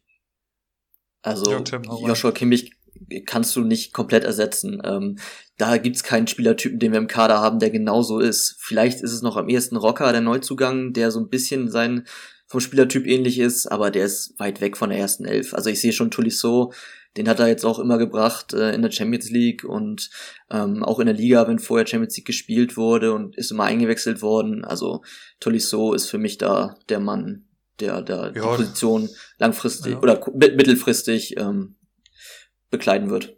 Das, das, das Pendel schlägt ganz klar Richtung Tolisso, ähm, dann zusammen irgendwie mit Goretzka da im Mittelfeld. Optimal ist es natürlich nicht. Ich glaube, wir werden auch sehr davon profitieren, dass wir jetzt schon auch schon so gut in die Champions League gestartet sind. Weil Tolisso ist einfach, ja klar, schon, schon gar kein Kimmich, aber der hat so ein bisschen schon, schon sehr viele Chancen bekommen und irgendwie so, so wirklich ergriffen hat er sie noch keine, habe ich so ein bisschen den Eindruck bei Tolisso. Vielleicht packt das ja jetzt. Ähm, ich werde nie vergessen, diese Champions League Halbfinals und so, da hat er auch mitgespielt, dieser Katastrophenpass zu, zu Ulreich, der eine oder andere mag sich noch erinnern. Vielleicht ähm, packt das jetzt. Ähm, Rocker sehe ich auch so, der ist noch, noch scheinbar noch überhaupt nicht so weit. Also der kam ja jetzt, glaube ich, wurde einmal in der 90. eingewechselt oder sowas. Nian Su kehrt, ist zumindest mal jetzt ins Mannschaftstraining wieder zurückgekommen, aber das wird auch frühestens irgendwann im Dezember mal der Fall sein, dass der wirklich mal Einsatzminuten bekommt. Deswegen ist das Mittelfeld, stellt sich mehr oder weniger schon fast von alleine auf. Ich glaube nicht, dass man Alaba jetzt vorzieht, auch wenn er das ja auch gerne vertraglich so äh, in seinen Papieren da drin stehen hätte. Aber ansonsten gehen uns da so ein bisschen die Alternativen aus. Aber jetzt darf sich halt auch wirklich keiner mehr verletzen da. Ne? Ja, ich bin sehr gespannt, ob die Kimmich-Verletzung ähm, in der Bundesliga so ohne Folgen bleibt. Ich äh, glaube auch nicht, dass Dortmund der Anwärter da ist, aber es gibt ja noch eine andere Mannschaft, die vor allem in Ostdeutschland schwer aktiv ist. Ähm, mal schauen. Lasst uns äh, weitermachen. Ähm, Foul für Wolfsburg gegen 1899 Hoffenheim. Am Sonntagnachmittag, habe ich eben schon gesagt, habe ich mir komplett reingezogen und da will ich euch auf eine kleine gedankliche Reise mitnehmen. Comunio-Spieltag bei Ibras Eriksson. Ähm, Ihr habt euch extrem viel vorgenommen. Ihr wollt jedes Spiel gucken. Ihr wollt mindestens zwei Torschützen. Ihr wollt mal richtig, mal richtig einen geilen Spieltag haben. Seit Kramaric bei mir aus dem Team raus ist, lief wirklich wenig, immer nur so um die 20 Punkte rumgeholt. Klar, immer noch Zweiter in der Gesamttabelle hinterm großen Bacardi Diakite, aber du willst halt auf jeden Fall dranbleiben, ne? Und dann wirklich der Samstag katastrophal, ne? Also vom verschuldeten Elfmeter von Amos Pieper über Mukiele, der in der Halbzeit verletzt rausgeht, dann Schmied auf der Bank, äh, Kübler nicht aufgestellt. Also kannst du eigentlich alles vergessen, ja? Kunde nicht gespielt, hör auf. Eintracht nicht gewonnen, wirklich katastrophal. Und dann sitzt du da mit deinem letzten Restzweifel und ziehst dir voller Elan vor Wolfsburg gegen Hoffenheim rein, hast Memedi und Steffen, da kommen die Aufstellungen raus, Memedi nur auf der Bank. Gut, das war zu erwarten, dann hast du halt Renato Steffen am Feld und du legst wirklich deine komplette Hoffnung in so einen Spieler, ne? Also wenn ich kein Comunio spielen würde, wäre der Typ mir sowas von egal. Ich habe danach das Interview mit ihm gesehen. Ein Vollidiot vorm Herrn, wenn du mich fragst. Also auf jeden Fall Fußballer durch und durch. Aber fünfte Minute. Ich habe gerade mir ein Stückchen Kuchen auf den Teller geladen, nipp an meinem Kaffee. Renato Steffen in einer komplett wilden Szene schießt dann im Endeffekt das Tor. Dann war es abseits, dann überlegt man, kriegt Hoffenheim elf Meter und im Endeffekt zählt das Tor für Wolfsburg und du hast in der fünften Minute deinen endlich erhofften Torschützen. Übel, Leute. Und dann 26. Minute, Renato Steffen kann das 2-0 machen, verpatzt das Ding und legt dann Gott sei Dank auf Weghorst, der das noch einschiebt. Und dann hast du auf einmal einen Spieler, der bei 8,3 steht. Und ich hole endlich meine Communio-Punkte. Und ihr könnt euch nicht vorstellen, wie mich das mitgenommen hat. So ein Scheißspiel, ne? Also El Plastico durch und durch. Aber dann ziehst du es dir rein und du bist da, du bist da voll drin. Es ist unglaublich. Leute, Leute. Also, also bis zu dem Punkt, äh, wo du dann von Renato Steffen angefangen hast, hat sich das angehört wie jeder Spieltag in der letzten Saison von mir. Also da habe ich mich sehr drin wiedergesehen. Ähm, klar, Steffen war natürlich der Go-To-Guy in dem Spiel. Äh, Castells vielleicht noch zu erwähnen, der neun Punkte holt, auch im, im Team der Woche war. Ähm, Hoffenheim, den merkt man halt extrem an, dass die halt irgendwie Donnerstagabends da jedes Mal ran müssen, habe ich so den Eindruck. Also da haben die schon sehr zu knabbern. Dann hast du die Doppelspitze mit Dabur und Belfodil. Hm. Also ob das jetzt letztendlich wirklich so das Gelbe vom Ei ist, das, das müssen sie mir auch noch erst nochmal beweisen. Dabur mit minus zwei. Also wenn du auf den gesetzt hast vor der Saison, äh, Europa League trifft er ja wohl immer mal wieder, aber Bundesliga bleibt er doch noch hinter den Erwartungen. Ähm, hinten drin wird's auch langsam dünne. Also wenn da jetzt Borgade da hinten drin anfängt, ja, Hoffenheim hat's nicht einfach dieser Tage, aber das wird sich ja zumindest mal mit einer Kramaric-Rückkehr wieder etwas entspannen, könnte ich mir vorstellen, nach der Länderspielpause. Ja, auf jeden Fall. Dann werden die Optionen wieder besser bei Hoffenheim. Also die haben ja viele Stürmer im Kader, das muss man ja sagen. Ne? Also ja. Bebu kam da noch von der Bank, Klausen, Adamian. Also die haben ja die Offensivpower eigentlich, aber ja, wenn der Dabur da, glaube ich, schon wieder zwei Großchancen oder so versiebt, dann äh, sieht das nicht gut aus. Andererseits bin ich auch froh, weil ich hatte, ich habe tatsächlich äh, Castells im Kader und ähm, mir ging es dann ein bisschen ähnlich wie Erik. Also Wolfsburg hat ja lange 2-0 geführt. Dann irgendwie 83. kam das 2-1. Ich schon, ah, scheiße, zu Null Bonus weg für Castells. Keine 0,4 obendrauf. Und dann natürlich letzte Aktion, Baumann ist dann mit im Strafraum, Arnold geht ins Kopfballduell, spielt Hand. Ich denk so, scheiße, jetzt geht ja auch noch ein Elfmeter rein, der Castells. Und ähm, ja, dann, dann hält er den einfach. Und äh, dann habe ich, hab ich schon zum Jubelsprint angesetzt, muss ich sagen. Das würde ich beim, beim VfL Wolfsburg-Spiel, wo der Torwart einen Elfmeter hält, so, normalerweise natürlich auch nie machen. Aber dann schnellt er dann noch hoch auf neun Punkte, ne? Und äh, dann war ich natürlich auch super zufrieden. Also sah kurz aus, als wenn er null Punkte holen würde wegen zwei Gegentoren und dann hält er den Elfmeter einfach. Ne? Von daher, da war ich auch sehr froh dann drüber, dass nochmal ordentlich Punkte reingekommen sind. Was, ja, was interessant ist, ist, dass, dass Philipp ähm, begonnen hat, finde ich. Äh, fünf Punkte geholt, Vorzug vorm Jao Victor, vorne Mimidi. Ähm, also der ist, hat eine relativ kurze Eingewöhnungszeit anscheinend gebraucht. Letzte drei Spiele sogar ja. schon der Startelf in der Bundesliga. Ja. Ähm, und jetzt auch mit dem ersten stark. richtig, richtig guten Spiel, das kann man, glaube ich, so sagen. Hat halt die Torvorlage gegeben auf Steffen, das hat ihm die fünf Punkte, glaube ich, eingebracht.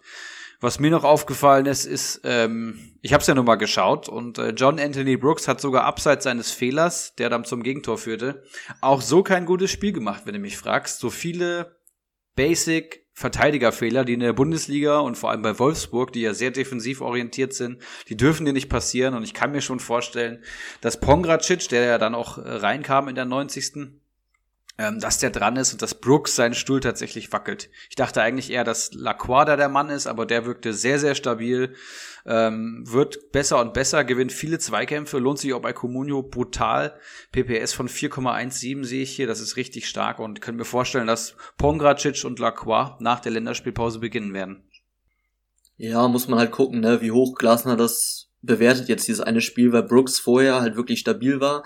Ich habe da jetzt nicht den PPS und die Punkte vor Augen, aber ich glaube, er hat schon sehr gut gepunktet und hat auch stabil gewirkt zumindest. Wolfsburg ja auch eine der Mannschaften mit den wenigsten Gegentoren der Liga. Ähm, mal gucken, ob Glasner jetzt wegen diesem einen Spiel, wo er tatsächlich nicht gut aussah, ich habe es auch über 90 oder also 70 Minuten gesehen, sage ich mal, ähm, wirkt er wirklich nicht gut, aber muss man sehen, ne? wie Glasner da reagiert, ob er Brooks noch die Chance gibt oder ob ja Pongratic doch schon reinrutscht dann. Punkte technisch auf jeden Fall gut unterwegs gewesen. Ich habe so den Eindruck, wie Erik schon sagte, der hat immer mal so ein, zwei Wackler im Spiel drin. Und, und das kannst du halt eben, weil wenn du Wolfsburg bist, da, da versuchst du als allererstes mal gerade unter Glasner die Null zu halten und dann äh, schauen wir mal, was vorne so geht. Und das darf halt nicht passieren. Deswegen, ich glaube auch eher, Pong, äh, Pongacic wird sich dann da durchsetzen nach der Pause. Aber ich würde sagen, schauen wir noch mal auf das letzte Spiel. Ähm, Sonntagabend, da war ja auch noch mal einiges geboten. Unter anderem vielleicht das Tor des Jahres. Habt ihr das 90 Minuten gesehen? Ja. Ich habe es parallel zum Liverpool gegen Man City Spiel gesehen. Mhm. Also es, es gab Alternativen, das ist richtig. ja. Wie, wie fandest du es, Erik? Ja, war ein geiler Kick, einfach, muss man sagen. Visier offen, beide brutale Offensivreihen, dann sagt man ja immer so, bisschen Derby ist da auch dabei, ist kein wirkliches Derby, aber man ist schon angestachelt. Äh, Gladbach mit dieser sensationellen Nummer ähm, in der Champions League, Leverkusen auch extrem gut drauf in den letzten Wochen. Alario, ja, brutal, Alter, und dann ein, erst ähm, 18 Minute 1-0 Stindel und dann die, das 1 zu 1 von Alario schon mein Tor des Spieltags eigentlich. Und ähm, ja, dann ging's offener Schlagabtausch, ähm, 1 zu 2, dann Alario wieder Bailey und dann steht's 4 zu 2, irgendwann ist der Sack schon zu, dann packt Lazaro in der 94. Minute dieses Hammertor aus, ne? Scorpion Kick, glaube ich. unfassbar. Und äh, ein richtig, richtig geiles Bundesligaspiel und ein krönender Abschluss für diesen Spieltag, wo allgemein sehr, sehr viele gute Partien dabei waren, muss ich sagen. Und viele Tore sind gefallen, wenn man sich so ein bisschen die Ergebnisse anschaut. Ähm, bei dem Spiel ist halt interessant, da geht's ja vermeintlich um Platz vier. Also das war ja letzte Saison auch schon bis zum letzten Spieltag, glaube ich, spannend. Ähm, und dieses Mal kann sich Leverkusen schon mal ein bisschen absetzen. Also Leverkusen steht aktuell bei 15. Gladbach jetzt bei 11. Ähm, Gladbach spielt eine tolle, tolle äh, Champions League-Saison bis hierhin, aber ähm, man, man, man darf halt äh, nicht den Fehler machen, dann irgendwie es nach oben abreißen zu lassen ich sag mal, zu den Top 4. Also es wird, wird sehr, sehr schwierig für Gladbach. Das war schon ein sehr wichtiges Spiel.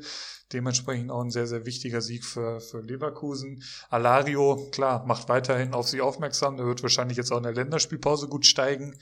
Ich bin der Meinung, Schick wird sich auf jeden Fall durchsetzen, meiner Meinung nach, weil es einfach der, der komplettere Spieler ist. Ähm, aber klar, die, die Zahlen äh, der letzten Spieltage sprechen natürlich klar für Alario. Ähm, und Stindl hat, glaube ich, auch einen echten Lauf mittlerweile. Also 13 ja, Punkte ja. jetzt auch schon wieder. Das ist echt gut unterwegs, der Mann. Sommer, vielleicht ja. zu Sommer noch mal ein Wort, weil das ist ja, uiuiui, das ist ja gar nichts diese Saison. Ja, beide Torhüter in dem Spiel, glaube ich sogar, ne? Radetzky den Elfmeter ja. verschuldet, stimmt, Sommer stimmt, auch ja. äh, katastrophal. Bei Sommer ist es halt so, ich habe den tatsächlich in meiner anderen Liga ähm, und bin auch alles andere als zufrieden natürlich hat wieder vier Gegentore kassiert und hat halt keinen Ball zu fassen bekommen. Ne? Also wenn, wenn Leverkusen aufs Tor geschossen hat, war der entweder drin oder drei Meter daneben oder drüber. Von daher konnte er auch nicht viel fassen und das, was er fassen konnte, hat er halt fallen gelassen, wie beim, wie beim 2-0, 2-1 oder so von Alario. Ähm, ja, bei so einem Spiel, da erwartest du natürlich auch viele Tore. Häufig ist es dann so, dass du dann enttäuscht wirst und es geht nur 1-1 aus oder so. Aber hier war ja wirklich offenes Visier, äh, beide Offensivreihen haben wirklich performt. Ähm, bei Gladbach waren es vor allen Dingen Embolo und Stindel, die super zusammengespielt haben. Embolo ähm, hat mir sehr gut gefallen. Also hat ja auch den Elfmeter rausgeholt, vor allen Dingen super viele Zweikämpfe äh, gewonnen, geführt und äh, hat super viel gearbeitet und den Raum dahinter freigemacht für Stindel, der das Ganze dann mit zwei Toren natürlich veredeln konnte. Und ja, ansonsten das Tor von Lazaro, ja, war natürlich, war natürlich krank. Er kann sich dann im Nachhinein nicht so drüber freuen, weil sie trotzdem verloren haben, aber zumindest nominiert wird er für das Tor des Jahres. Das, denke ich, kann man jetzt schon sagen. Ja, auf jeden Fall. Sieht man halt, wenn dann nur bei FIFA im Ultimate Team und jetzt ist halt in der Bundesliga so. Sonntagabends auf dem Sofa ist halt schon sehr, sehr geil. Ja, liebe Leute, dann. Ähm, Erik, äh, ja. willst, willst du uns kurz und knapp mal erzählen, was in der stärksten Kommunio-Liga der Welt los war? Gerne. Ich wollte gerade sagen, da willst du kurz über den Spieltag sprechen und dann sie, guckst du auf den Tacho und du bist bei knapp 50 Minuten. Aber so ist das halt, ne? Über Fußball kann man stundenlang reden, das ist wunderschön. Aber kommen wir zu Liga 1. Ähm, Kawasaki Frontale reißt hier den Spieltag ab mit 42 Punkten, hat Trimmel im Kader, ähm, Sané, Saint-Just, ähm, Castro, Andrich mit zwei Torschützen, Gogia, ja, der eingewechselt wird, starkes Spiel macht, aber auch Sommer mit minus sieben. Das heißt, er hat fast 50 Punkte geholt, wenn er Sommer nicht gehabt hätte. Auf Platz zwei dann natürlich Bakadi Diakite, der ähm, ja drei Torschützen hat, Gonzales, Reus und Abraham. Dazu noch einen, einen starken Embolo mit sechs Punkten. Richtig, richtig gut. Dann El Olaf Melberg auf der drei und ich auf der vier. Und wenn wir runterschauen, King Watzler von Oettinger, Manimo, Flutschfinger und Bolek. Und wenn wir die Gesamttabelle schauen, dann sehen wir, dass ähm, Kawasaki Frontale einen Riesensprung gemacht hat, dass die Eskinun auf die 5 rutscht, Kopfballungeheuer auf die 3 hinter mir und Bacardi. Und unten haben wir ähm, die Vierer-Konstellation King Watzler von Oettinger als Aufsteiger, Herr Wanner, Flutschfinger und Bolek. Ja, was mir auffällt, also ich bin jetzt nicht so firm in eurer Liga 1, ähm, aber Bacardi 68 Punkte Vorsprung schon, das ist ja, das ist ja wirklich, das ist ja wirklich geisteskrank, ne? Also ich habe glaube ich gerade mal irgendwie ein paar mehr als 80 Punkte auf dem Konto, so viel hat der schon fast Vorsprung auf dem zweiten. Also das ist ja, er ist ja auch der Top-Favorit gewesen, wenn ich so rausgehört habe, die letzten äh, Wochen und Monate und er wird der Rolle gerecht. Und wenn ich den Kader anschaue, ja, das ist halt auch absolut verdient. Ne? Aber da, da, dass, er, dass er es schon wieder tut, das ist doch schon äh, ja überraschend vielleicht nicht. Aber viele haben ihm ja auch attestiert, ja, jetzt nach diesem großen Triumph letztes Jahr fehlt er so ein bisschen die Motivation. Aber scheinbar hat er euch schon wieder ganz schön da im Griff. Oder sehen wir das falsch davon außen, Erik? Ja, hat er auch einfach noch keinen schlechten Spieltag, muss man sagen. Ne? Also ich glaube, ich weiß nicht, ob er schon mal einen Spieltag unter 30 Punkte, Punkten hatte.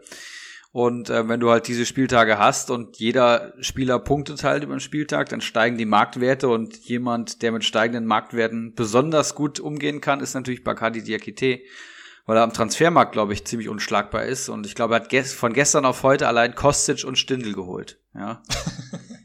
Also zwei der heißesten Aktien jetzt für die Länderspielpause hat er beide mitgenommen. Ähm, ich war bei dem einen knapp drunter, habe mich sehr geärgert heute Morgen, aber so ist das halt. Ne? Und er hat halt jetzt auch das Kapital, Mannschaftswert 57 Millionen. Das heißt, eigentlich ist es ein Selbstläufer. Ne? Also es würde mich, würde mich wirklich wundern, wenn ihm da jetzt im Laufe der Saison noch jemand das Wasser reichen kann. Ich probiere natürlich mein Bestes. Ähm, aber ihr habt schon gesagt, 70 Punkte dran, das ist natürlich heftig. Ne? Und der Kader, der liest sich jetzt schon extrem stark, ja, also Kostic, Tuliso, Baumgartner, Reus, Embolo, Stindel, Gonzales, hinten drin Giekewitz, in der Abwehr Lenz, Abraham, das ist schon, das ist schon und, ganz und, große Klasse. Und nochmal, wir fangen mit 40 Millionen Startkapital an. Null Spieler sind da im Team und 17 andere Manager, in der dritten Liga sogar 19 äh, andere Manager, wollen auch diese Spieler haben, die da auf dem Markt sind. Und er hat trotzdem nach dem siebten Spieltag so ein Team beisammen. Also das ist schon echt Respekt. Ich glaube, wir müssen unbedingt mal wieder einladen ähm, hier in, unseren, in unsere kleine, feine Runde. Hat es äh, denn irgendwelche äh, Änderungen in der Gesamttabelle gegeben, Erik? Ich habe mich leider schon umgelockt und würde so. gerne mal direkt mit Liga 2 weitermachen. Ich, ich schaue kurz, die machen ja die ersten drei, die letzten drei, also Bacardi ganz vorne, Ibras, Eriksson auf zwei. Kopfballungeheuer ist auf die drei gesprungen, ganz knapp äh, vor Sebeltar. Wir schauen kurz nach unten. Auch da hat sich was getan. Ähm, Platz 16 Herr Wanner, Platz 17 Flutschfinger und Platz 18 Bolleck, der nur drei Punkte holt an diesem Spieltag. Der hat 85 Punkte am Konto. Krass hatte ich gar nicht so schwach am, am Schirm. Ähm, kurzer Blick in Liga 2, das, das machen wir heute mal recht fix, um hier nicht völlig den Rahmen zu sprengen. Ähm, Spieltagstabelle sieht wie folgt aus. Daniel Heino mit 50 Punkten auf 1, nur einen Punkt dahinter. Äh, Keggy mit 49, dann zweimal Platz 3 Faxe und meine Wenigkeit mit 36 Punkten. Ganz unten auch da wieder äh, ganz schwache Manager, aber auch da wieder alte Bekannte. Dickel Karl, Ivan der Schreckliche und letzter mit ebenfalls drei Punkten, gleich, gleiche äh, Spieltagsausbeute wie Ivan, äh, Mr. Chancentod. Gesamttabellarisch Kurzer Blick da drauf, ganz interessant. Faxe und Daniel Heino teilen sich Platz 1 aktuell, beide mit 217 Punkten. In Lauerstellung dahinter die Anti-Wurzel auf 3. Ganz unten, ja, kann Rixelsberger ein paar Punkte gut machen, der ja für die, für die Tabellenverhältnisse da unten einen starken Spieltag mit 13 Punkten holt, ähm, überholt damit Ivan den schrecklichen Mr. Chancentod auf 17 und Dickel Karl ist letzter so viel zu Liga 2. Nächstes Mal wieder etwas detaillierter. Wie sieht es ja. in Liga 3 aus? Äh, lass mich nochmal kurz umloggen, dann kann ich es vielleicht selber gleich präsentieren. Ähm, und zwar hat bei uns El Pollo den Spieltag gewonnen mit äh, starken 43 Punkten, gefolgt von äh, Close 11, 32 und dann, man höre und staune, der Kiezkicker mit 27. Hast du dir deinen besten also, Spieler richtig aufgehoben, ne? Für die Woche. Ja, ja, ich, ich habe ich hab vor der Folge nochmal mit dem Stumpenrudi geschrieben und habe ihm schon gesagt, ja, ich habe für die Podcast-Folge, musste mich noch ein bisschen anstrengen, habe meine Jungs nochmal motiviert und dann haben sie mir 27 Punkte bereitet, so dass ich auch den letzten äh, Tabellenplatz dann verlassen habe. Ähm, noch kurz zum Spieltag. Ähm, Zwietracht Maximus war im Minus, null Punkte, letzter Platz. Ähm, und sonst vorletzter ähm, Stramboli mit nur vier Punkten. Der hatte Jan Sommer im Kader. Das hat ihm natürlich einige Minuspunkte beschert und auch Slatan AB mit äh, nur vier Punkten. War der Zwietracht Maximus im Minus oder hat er minus zwei? Der, der war Minus, oder? Bei mir steht hier null Punkte, hat er geholt. Er war tatsächlich im Minus, war auch ein relativ großes Thema bei uns in der WhatsApp-Gruppe. Ja. Ähm, Er hat sich ein paar Spieler geholt, auf die er spekulieren wollte, wo er den Marktwertgewinn mitnehmen wollte. Und ähm, ja, deswegen hat er sich entschieden, bewusst äh, ins Minus zu gehen. Ah, okay. Was natürlich auch Okay. eine Variante ist, die zumindest ja mal fragwürdig ist. Ja, hat Lazaro im Kader, sehe ich hier. Das, ähm, das würde mich persönlich besonders ärgern, aber ja. Wenn man das Wagnis eingehen möchte, ich meine, Goldson hat es, glaube ich, auch schon mal gemacht. Bei ihm ist es relativ gut ausgegangen, Stand jetzt. Na gut, ist ja, ist ja schon ein Unterschied, ob du äh, ein Minus bist, weil du mit dem Thiago-Angebot nicht äh, d'accord bist oder ob du schon eine Woche vor der Länderspielpause, weil eben die Marktwerte, zumindest wenn du ein paar Raketen im Team hast, äh, dementsprechend steigen werden. Da kann man ja schon ein bisschen was am Plus mitnehmen, wenn er auf die richtigen äh, Leute gesetzt hat. Das weiß ich natürlich jetzt nicht. Ähm, wie sieht's denn gesamttabellarisch aus, Kiezkicker? Ähm, ja, nach wie vor auf 1 äh, Spielvereinigung Bamboleo Rutschbahn, der jetzt einen etwas schwächeren Spieltag für seine Verhältnisse mit 19 Punkten hatte. Kyler Genuss nun konnte ein bisschen aufschließen, ähm, hat 23 Punkte geholt, ist jetzt nur noch 5 Punkte hinter Bamboleo.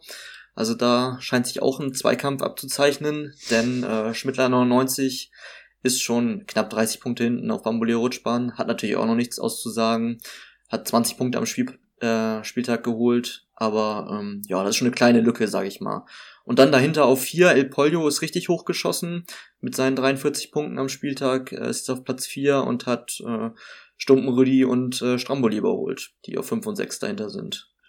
Genau. Und im Tabellenkeller ist es so, dass ähm, wir jetzt eine auf Platz 18 stehe ich jetzt tatsächlich mit äh, 83 Punkten und dahinter Zwietracht Maximus und der Messi mit 80 Punkten.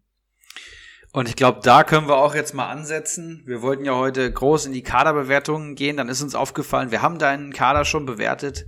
Aber ähm, jemand, der nur 18,15 Millionen Mannschaftswert hat und dann aber so kompetent und äh, ja, wirklich kompetent über Bundesliga und Comunio spricht, der muss mir erklären, wie das so weit kommen konnte. Wir machen jetzt in, in einer kleinen äh, Leitvariante die Krisensitzung des Kiezkickers. und äh, nimm uns einfach mal mit in deine Saison. Ja, also von Spieltag eins, welche Transfers haben nicht geklappt, wo ist die Kohle hin? Wie konnte es so weit kommen? Ja, also du schmeichelst mir natürlich damit, dass du sagst, dass ich Kompetenz habe, aber am Comunio-Kader sieht man es natürlich nicht. Ähm, wie so viele eigentlich in unserer, wie so viele eigentlich in unserer Liga, hatte ich mir vorgenommen, äh, die Füße lange stillzuhalten und dann, ähm, damit alle erstmal ihr Geld verbraten und ich dann günstig zuschlagen kann, wenn die Marktwerte gesunken sind, kurz vor Saisonstart. Ja, hat nicht so gut funktioniert. Ich habe mir, glaube ich, gleich in der ersten oder zweiten Woche äh, Trimmel und Kunja für zusammen knapp 20 Millionen geholt, was, was schon mal die Hälfte des Budgets gekostet hat. Waren halt beides absolute Wunschspieler von mir. Ähm, ja, aber dann hast du natürlich nur noch 20 Millionen oder ein bisschen mehr, um den Rest aufzufüllen. Da hat viel nicht funktioniert, was ich da geholt habe. Kann ich jetzt auch nicht mehr sagen, wer das war, weil ich seitdem schon wieder so viel transferiert habe. Ähm, auf jeden Fall war es dann so, dass ich nach dem ersten Spieltag irgendwo im Mittelfeld stand und eigentlich ganz zufrieden war. Also hatte schon da keinen hohen Mannschaftswert, mehr. Der war bei 22, 23 Millionen oder so. Ähm, nur dann kam der Super-GAU, der zweite Spieltag, wo ich dann mit minus zwei Punkten rausgegangen bin. Äh, irgendwie Kunja hatte nicht getroffen, Trimmel nur einen Punkt geholt oder so. Und dann habe ich alles komplett in Frage gestellt und äh, habe angefangen, viel zu günstig zu verkaufen, äh, alle Spieler, die nicht gepunktet haben, gleich zu verramschen an Konkurrenten und mir stattdessen andere, vielleicht ein bisschen überteuerte Spieler zu holen und bin dann in so einen Sumpf einfach reingeraten, wo ähm, ich Spieler für einen Spieltag gekauft habe, die haben dann an dem Spieltag nicht performt, dann habe ich sie gleich wieder danach verkauft mit einer Million Marktwertverlust und ja, respektiv betrachtet so habe ich da naja viel zu viel falsch gemacht, zu schnell gekauft, zu schnell verkauft und ähm, ja, ich habe so für mich selber die Erkenntnis geschlossen, vielleicht kann ich einfach keinen Abstiegskampf. klingt jetzt klingt klingt vielleicht ein bisschen arrogant, aber ich bin es halt wirklich nicht gewohnt, da unten drin zu stehen. Ähm, hatte das auch in der letzten Halbserie nicht so, dass ich wirklich so tief unten drin stand und äh, habe dann einfach viel Panik gehabt und äh, ja, dementsprechend die falschen Schlüsse daraus gezogen und stehe jetzt da, wo ich stehe und das auch zurecht. Kennst du denn diesen Modus quasi 40 Millionen, kein Team und du musst dich komplett von null hocharbeiten sozusagen? Oder kriegt, habt ihr, kriegt ihr Spieler zugelost oder wie läuft das bei euch? Ja, genau. Das ist das nächste. Wir starten immer mit 20 Millionen im Team. Mhm. Das ist natürlich auch nochmal ganz andere Voraussetzungen. Ja. Wie gesagt, ich kannte es jetzt ähm, aus der Rückrunde der letzten Saison, wo wir diese Testphase der Liga 3 hatten. Ja. Ähm, da haben wir es ja genauso mit 40 Millionen und kein Team gemacht. Da hat es alles deutlich besser funktioniert. Ähm, ja, vielleicht auch da ein bisschen Glück gehabt und äh, mich selbst dann überschätzt und gedacht, okay, ich kann hier schon äh, was reißen in der Liga und ja, so wirst du dann auf den Boden geholt, ne? Wo ist, wo ist denn Kunja mittlerweile, wenn ich mir hier so das Team anschaue? Den musstest du zwecks Geldnöten äh, verkaufen, oder? Ja, ja, genau. Mhm. Also Kunja hatte gleich am ersten Spieltag, glaube ich, getroffen, natürlich sehr zufrieden gewesen, ist auch ordentlich gestiegen. Dann am zweiten Spieltag hatte er nicht gepunktet oder nur einen Punkt oder so geholt. Und dann habe ich gesehen, okay, nächster Gegner FC Bayern, versuchst du halt den jetzt noch zu verscherbeln, ähm, damit du da noch ein bisschen Geld mitnehmen kannst und damit ich auch meinen Kader ein bisschen, ja, also ein bisschen diversifiz diversifizieren kann, also ein bisschen weniger Risiko gehen, dass ich nur auf Trimmel und Kunja ver vertraue und ja, dann halt Spieler gekauft, die nicht gezündet haben und Kunja hat dafür gegen Bayern getroffen und wieder 13 Punkte geholt oder so. Ja, so lief das dann ungefähr ab. Ja, ich glaube, das ist auch so ein richtiger Neckbreaker, ne? Kunja ist halt, ist halt eine Granate, steht jetzt bei 52 Punkten und wenn du den allein gehalten hättest, hättest du jetzt irgendwie schon 40 Punkte mehr am Konto, so circa. Dann bist du in der Tabelle irgendwie schon mal solider Zehnter und brauchst dir gar keine Gedanken machen. Denn, und das kann man auch mal sagen, so schlecht, wie du jetzt dastehst, finde ich deinen Kader nicht, ne, muss ich dir wirklich sagen. Castells hat jetzt den Elfmeter gehalten, steht schon bei 22 Punkten. Ich sehe Trimmel, der jetzt langsam in Form kommt, ne, der hat auch schon wieder 23 Punkte am Konto. Dann hast du Sosa, den habe ich eben schon gesagt, der hat sich auf links jetzt festgespielt. Das ist äh, der Stammspieler auf links jetzt. Ähm, Gonzales scheint ja in der Spitze gesetzt zu sein. Der hat gegen Frankfurt auch schon sieben Punkte geholt und davor die Woche gegen, gegen Schalke vier. Das heißt, das ist so ein richtiger Hamsterer. Den sehe ich am Ende der Saison auf jeden Fall so bei 80 Punkten, würde ich mal sagen. Hector kommt jetzt zurück. Gut, Latza Gelbsperre, aber danach wird er auch spielen. Auch ein Bosdogan spielt. Und auch ein Patrick Herrmann wird irgendwann mal wieder das Tor treffen. Das ist halt auch positiv, ne? Also, du hamsterst dir da bestimmt schon deine Punkte zusammen. Da bin ich mir ziemlich sicher. Wie lange hast du Hector schon im Team? Oh, tatsächlich zu lange. Also ich habe ihn, glaube ich, ein oder zwei Wochen, nachdem er sich verletzt hatte, geholt, in der Hoffnung, dass er schnell wieder fit wird. Köln hat er ja auch nicht so richtig rausgerückt mit den Informationen und ähm, ja, der ist, fehlt jetzt natürlich seitdem, habe ich jetzt, schleppe ich jetzt schon drei, vier Wochen mit und äh, ja, warte, bis er wieder fit ist, ne? Ja, ähm, für, wo- wollen wir einfach schon mal, bewerten wir den Kader jetzt hier auch in, in Form von Punkten oder wie hast du das vor, Erik? Ja, klar. Also wir hatten Ich würde ich würd, ich würd nämlich ganz gerne dann für unsere Hörer einfach nochmal kurz von unten nach oben verlesen, über welche Ja, Jungs wir gerne. alle sprechen. Ähm, also Castells im Tor, dann äh, Schmitz, Dragovic, Sosa und Trimmel in der Abwehr, im Mittelfeld dann Bostogan, Tai Tague, äh, irgendein 220.000er, ich nehme an von Schalke, so wie es hier aussieht, äh, Hector und Latza, vorne drin dann Patrick Herrmann, Abbas und Niemann. Also da sind jetzt auch schon ein paar Namen dabei. Huh. Ähm, guten Dragovic, der hat immerhin schon mal zwei Punkte geholt, aber bei dem seinem Kurzeinsatz, da hast du auch schon gesehen, also von Startelf wird er auch nicht viel mitbekommen in dieser Saison. Ähm, wir, wir haben deinen deinen Kader tatsächlich auch schon mal bewertet, hattest du im Vorlauf jetzt schon mal gesagt, ne? Ähm, Erik, Du- wie, wie siehst du es denn mittlerweile? Also ich hatte das letzte Mal vier Punkte gegeben und du hattest fünf Uli-Punkte gegeben. Das war wohl, nur, Mhm. wohl nur leider nicht on tape. Ähm, hat, der, hat der Kiezkicker uns ja gesagt. Ich habe hier auch fünf stehen in meinen Notizen, deswegen, ja. Okay, strange.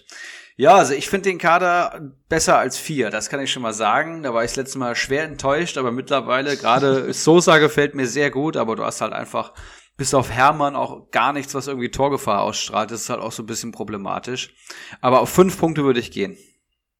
Fünf Punkte bleibst du. Müssen wir denn hier nochmal Saisonziel etc. vorlesen oder haben wir das dann in dem Fall schon gemacht? Das haben wir schon gemacht, ja. Haben wir schon gemacht. Ja, das, das wurde schon gemacht, ja. Sehr gut. Ähm, dann würde ich jetzt unseren Gast erstmal bitten, die Zufriedenheitspunkte für sich selber hier erstmal rauszuhauen, weil da bin ich jetzt auch mal sehr gespannt. Der Status quo ist ja so ein bisschen, ja, leichte Hoffnung da irgendwie am, am Horizont, aber der Weg bis hierher, wie, wie zufrieden bist du aktuell? Ja, also das Timing ist natürlich ganz gut, dass ich jetzt vor der Länderspielpause einen guten Spieltag habe. Ähm, die Spieler werden jetzt im Marktwert ordentlich steigen. Also ein Sosa, der wird nicht bei anderthalb Millionen bleiben. Ähm, und auch ein, Trimmel äh, sehe ich jetzt langfristig dann in Richtung 5 gehen eher. Ist halt die Frage, was ich dann mache. Also ja. ein Hermann ist ja auch kein richtiger Stammspieler, habe ich auch schon viel über nachgedacht, ihn abzugeben und da nochmal das zu reinvestieren. Ähm, aber ganz klar in der unteren Hälfte der Zufriedenheitsskala, also wahrscheinlich bei vier Punkten würde ich mal, würde ja. ich mich auch sehen. Wie, wie würdest du es angehen, Erik, jetzt beispielsweise bei dem Kader, den wir jetzt hier so vor uns haben? Also ich würde sofort sagen, Trimmel auf jeden Fall behalten. Ähm, Sosa würde ich eigentlich auch halten. Da muss man nochmal so, gut, müssen wir jetzt das Stuttgarter Programm so ein bisschen anschauen, aber Hermann für 3,8 Millionen würde ich tatsächlich in der Länderspielpause mich von trennen und irgendwie anders investieren. Klar, da hast du einen Stürmer weniger, der holt ja auch gut Punkte. Das, das hätte ich so gar nicht am Schirm. Ich hatte ihn ja auch mal vor der Saison so als, als kaltes Eisen so ein bisschen dahingestellt. Aber der kommt halt wirklich, du, wenn du mal hier so schaust, 70., 85., 69., 70., also wann der da jedes Mal erst eingewechselt wird, trotzdem noch irgendwie zwei, drei Punkte mitnimmt. Aber das halt für 3,8 Millionen, also das wäre so der Verkaufskandidat Nummer eins bei mir. Also ich, ich, ich bleib bei meinen fünf Punkten eigentlich, weil ich ja, so, so leichten, leichten Hoffnungsschimmer habe ich noch bei dem Team hier, so ist nicht. Du hast ja, Erik hat schon gesagt, Kompetenz ist da auch schon vorhanden. Du hast, du hast vielleicht zu viel gewollt, ich kenne das. Ähm, ich, ich war in einer ganz ähnlichen Situation in Liga 1 letzte Saison. Aber ähm, ich konnte mich dann eher nicht mehr davon erholen. Ich hoffe, äh, dir ergeht es da besser. Erik, wie siehst du aus? Wie wäre jetzt deine Strategie? Wie würdest du vorgehen? Ja, Hermann mit einem PPS wohl unter drei für Marktwert von fast vier Millionen deutlich zu teuer. Hermann hat aber immer so die Spiele drin, wo er auf einmal einen Doppelpack schnürt. Wenn du dann halt da im Kader hast, dann hast du erstmal eine riesen Marktwertsteigerung und halt einen geilen Spieltag. Also du kannst auch so lange warten. Da hast du halt keine Garantie, dass das in den nächsten fünf Spieltagen auch nur eintritt. Das ist so ein bisschen das Problem. Das ist ähnlich wie bei Renato Steffen, würde ich fast sagen. Aber Hermann punktet noch ein bisschen besser ohne Tor. Aber den würde ich abgeben und ich würde vor allem Chan Bostogan abgeben, ganz ehrlich. Ähm, letzte Saison insgesamt minus zwei Punkte geholt, jetzt steht er schon wieder bei minus eins insgesamt. Ja, ich verstehe, er ist jung und ich verstehe, er ist günstig, aber einen negativen PPS, da gibt's deutlich bessere Aktien. Wenn du dir überlegst, dass ein Sosa zum Beispiel 1,5 Millionen wert ist, ein Bostogan 1,2. Also was für eine Diskrepanz. Und über Jonas Hector kann man, glaube ich, auch nachdenken. Diese Saison noch kein gutes Spiel gemacht, hat aber auch erst zwei Spiele gemacht. Und letzte Saison, glaube ich, auch die 100 geknackt. Ähm, ich bin vielleicht kein Fan von Kölnern allgemein, aber ja, in der Reihenfolge würde ich es angehen. Hermann, Bostogan weg und dann eventuell Hector, aber der kommt ja jetzt auch zurück, ja. Ja. Hector, da muss man halt aufpassen, dass man den jetzt nicht irgendwie für zwei Mille oder so verkauft und der dann in anderthalb Wochen irgendwie bei drei steht, weil er ja, jetzt äh, langsam recht. wieder ins, ins Training zurückkehrt. Ähm, und der, der ist halt auch schon, ja, Hashtag Punktehamster, so in die Kategorie kann man den schon stecken. Also der ist auch immer mal wieder für eine Bude gut, der ist unverzichtbar da im Kölner Mittelfeld. Ich glaube, der wird den generell den ganzen Kölner Spiel sehr gut tun. Äh, Bostogan, ja, muss man so ein bisschen Schutz nehmen. Also der hat halt auch keine einfachen Spiele da bei Schalke im, im Mittelfeld. Das, das muss man schon so dazu sagen. Ähm, den minus ein Punkt hat er beim 3-0 Niederlage gegen Dortmund geholt. Ähm, jetzt dann gegen Stuttgart mal angefangen, da hat er natürlich auch nur einen Punkt geholt. Das ist, ja, es ist halt noch Potenzial, vor allem auch Marktwertpotenzial bei Bostogan, habe ich so den, den Eindruck. Ähm, aber ist bei mir tatsächlich auch ein Verkaufskandidat. Gut. Wie viele Punkte gibst du, Philipp? Hast du, ich, ich, ich bleib, ich bleib bei meinen fünf. Ich bleib fünf. bei meinen fünf. Ja. Na, da ist der Schnitt doch auf jeden Fall ein bisschen gestiegen, äh, Kiezkicker, und ich drück dir auf jeden Fall die Daumen. Ich verfolge ja auch die anderen Ligen. Ich bin der größte Fan.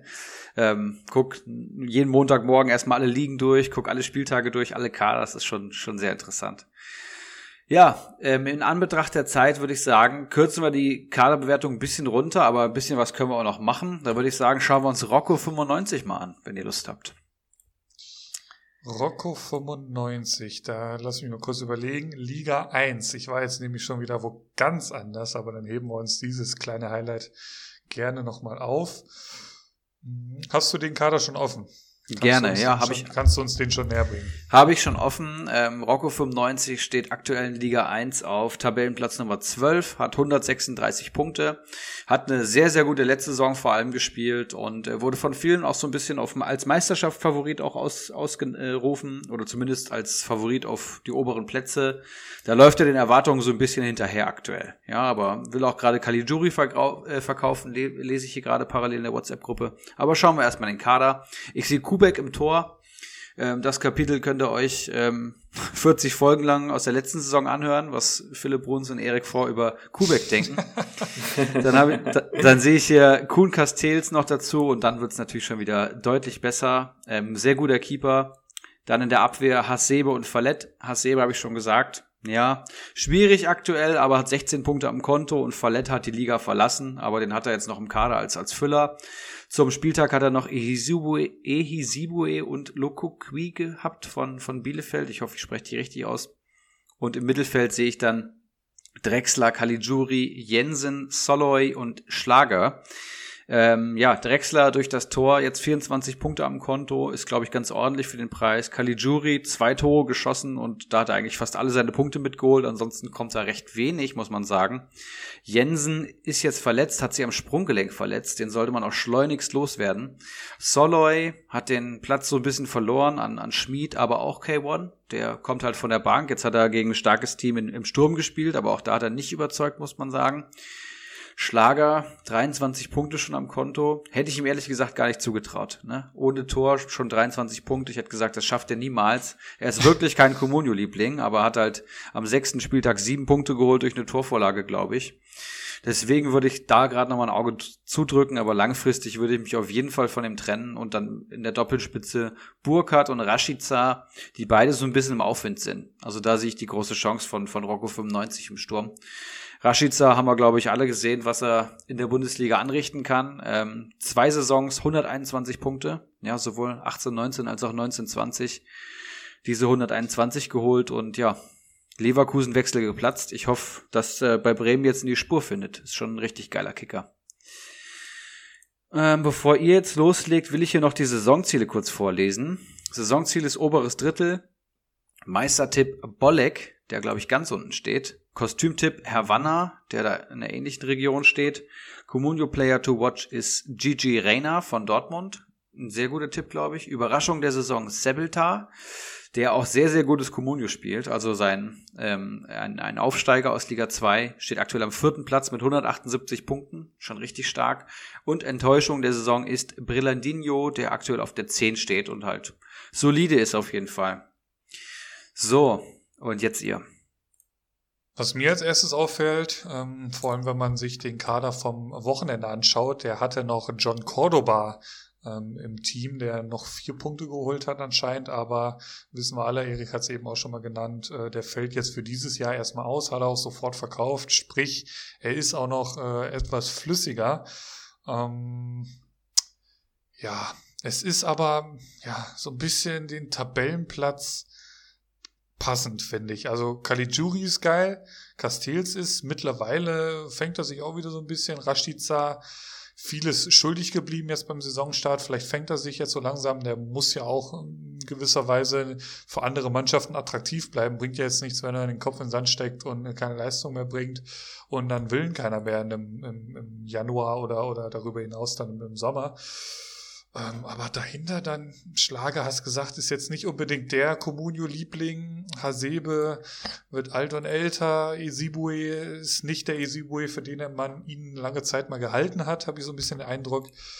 Ja, und dann wird es auch schon dünne. Also, hm. Schwierig, schwierig. Wie siehst du es, Kiezkrieger? Ähm, ja, er scheint auf jeden Fall ein sehr umtriebiger Manager zu sein. Also da wird viel transferiert. Ähm, Cordoba verkauft wegen der Verletzung, na klar. Äh, Lukoki und Ehizibue beide nicht gespielt, hat er auch direkt abgestoßen. Ähm, vielleicht ist es auch einfach der Umbruch, den er jetzt zur Länderspielpause nochmal anstrebt, weil in der Verteidigung sehe ich da jetzt aktuell nur zwei Spieler im Kader mit Hasebe und Fayette. Ja. Ähm, ja gut, feiert die Liga verlassen, aber 220.000, das tut jetzt auch nicht so weh. Könnte man natürlich einen 160.000er hinstellen. Ähm, aber gibt es, glaube ich, auch aktuell nicht allzu viele, von daher ist das schon in Ordnung. Und sonst hat Erik vorhin noch gesagt, er will Caligiuri loswerden. Also wie gesagt, da ist wohl der Umbruch geplant. Von daher finde ich es schwierig, gerade zu bewerten. Also im Sturm hat er nur zwei Spieler, in der Abwehr nur zwei Spieler. Ähm, das Mittelfeld finde ich, finde ich halt relativ interessant. Also da sind ein paar Spieler mit Potenzial dabei. Drexler punktet fast nur, wenn er trifft, aber gut, hat er jetzt zum Beispiel gegen Bayern mal und da hat er auch gleich zweistellig Punkte geholt. Darauf kann man hoffen und für zwei Millionen ist das jetzt auch nicht super teuer. Und wenn Schlager die Form beibehalten kann, ist das auch in Ordnung, sag ich mal, für, für dreieinhalb Millionen. Ja, Also ich weiß nicht, soll ich, soll ich Punkte vergeben oder? Bitte. Ähm, Sehr gerne. Stopp! Wie, heiß, wie heißen die Punkte? Wir brauchen noch einen Namen. Äh, Du kannst dich zu den Ortinho, Fliegen, White Shark und Strambo-Punkten dazugesellen. Mit welchen Punkten? ja, ich habe mir natürlich Gedanken gemacht. Äh, letztendlich, äh, letztendlich ist es aber trotzdem bei den Kiezpunkten geblieben. Sehr also gut, ich hätte auch irgendwie sowas wie Kiez-Kneipen nehmen können oder so, aber das macht ja auch keinen Sinn. Ich, ich bleib bei Kiezpunkten und ähm, wie gesagt, ist im Umbruch, aber für die Spieler, die er hat, gebe ich schon sechs Kiezpunkte. In Ordnung, ganz gute Bewertung. Philipp, was sagst du? Ja, gut, dass- gut, dass ich nochmal nach seiner Meinung gefragt hat, denn ja, er ist ja scheinbar wirklich im Umbruch und wenn du jetzt sagst, Caligiuri wird auch noch verkauft, ist es natürlich schwierig, aber die richtige Entscheidung finde ich vor allem, ähm, wenn man sich jetzt so ein bisschen die Spieltagsmannschaft angeschaut hat. Drexler finde ich auch tatsächlich gar nicht so schlecht, also es ist ein guter Fußballer meiner Meinung nach. Salai, zumindest mal einen interessanten Mann äh, ins Team geholt. Ja, ich, ich bin dabei, ich, ich gehe mit sechs Punkten mit. Ja, jetzt würde es mir natürlich leicht fallen, mich da einfach anzuschließen. Ähm, der Umbruch, der ist natürlich real. Deswegen, da kann man jetzt schlecht gegen argumentieren. Man weiß ja jetzt nicht, was er in der Lä- Länderspielpause noch macht. Und jetzt ist der beste Zeitpunkt für sowas. Und ja, wenn er jetzt Cordoba sich nicht verletzt hätte, Dreiersturm aus Rashica, Cordoba und Burkhardt, dahinter Caligiuri, Schlager, wäre schon nicht schlecht gewesen. Aber mir gefällt die Verteidigung ganz und gar nicht. Auch vor dem Umbruch war die schon nix, wenn du mich fragst. Und jetzt nur Hasebe da hinten drin stehen. Ich bin halt immer der Meinung, günstige Verteidiger bekommst du wie Sand am Meer. Das heißt, die Leute, die du für, dir für zwei, drei Millionen holst die dir einfach 60 bis 80 Punkte safe holen, die immer spielen, die kriegst du halt geschenkt. Für gute Verteidiger musst du nicht so viel Geld ausgeben. Und ähm, hier hat er wenig Fokus drauf gelegt. Deswegen würde ich ein bisschen schlechter ansetzen, würde 5,5 geben. Aber es ist ja eine sehr ähnliche Richtung. Macht einen Schnitt von 5,8. Und ähm, das ist, glaube ich, eine in Ordnung, eine okaye Punktzahl für den Tabellenstand. Er sieht sich natürlich im ersten Drittel und strebt das an. Er ist jetzt ähm, Ende und, ähm, ja doch, Ende, mittleres Drittel. Ich denke deswegen auch der Umbruch. Ne? Jeder andere Manager oder viele andere Manager in Liga 1 hätten da wahrscheinlich gar nicht so drastisch reagiert, kann ich mir vorstellen. So, dann machen wir weiter in Liga 1. Hier haben wir noch einen Manager, den wir bewerten möchten. King Watzlaw von Oettinger. Ja, Aufsteiger aus Liga 2, sensationelle letzte Saison gespielt, ähm, wurde Meister in Liga 2, ist von Prinz Watzlaw zum Oettinger ähm, zu King Watzlaw geworden und äh, tut sich relativ schwer in Liga 1 tatsächlich. 15. Platz, 96 Punkte am Konto, Mannschaftswert nur 22,42 Millionen. Und ähm, ich würde euch kurz den Kader vorstellen, es sei denn, einer von euch Bitte. möchte übernehmen. Wir haben im Tor äh, Leineis, Lehneis von Augsburg. Das heißt, der Keeper hinter Kubek tatsächlich. Da gibt's auch noch einen. Ähm, dritter Keeper von Augsburg. Gieselmann, minus fünf am Konto. Ach du Scheiße. Schwierige Geschichte, aber dann Zinkgrafen, Süle und Becker von Schalke sehe ich noch in der Abwehr.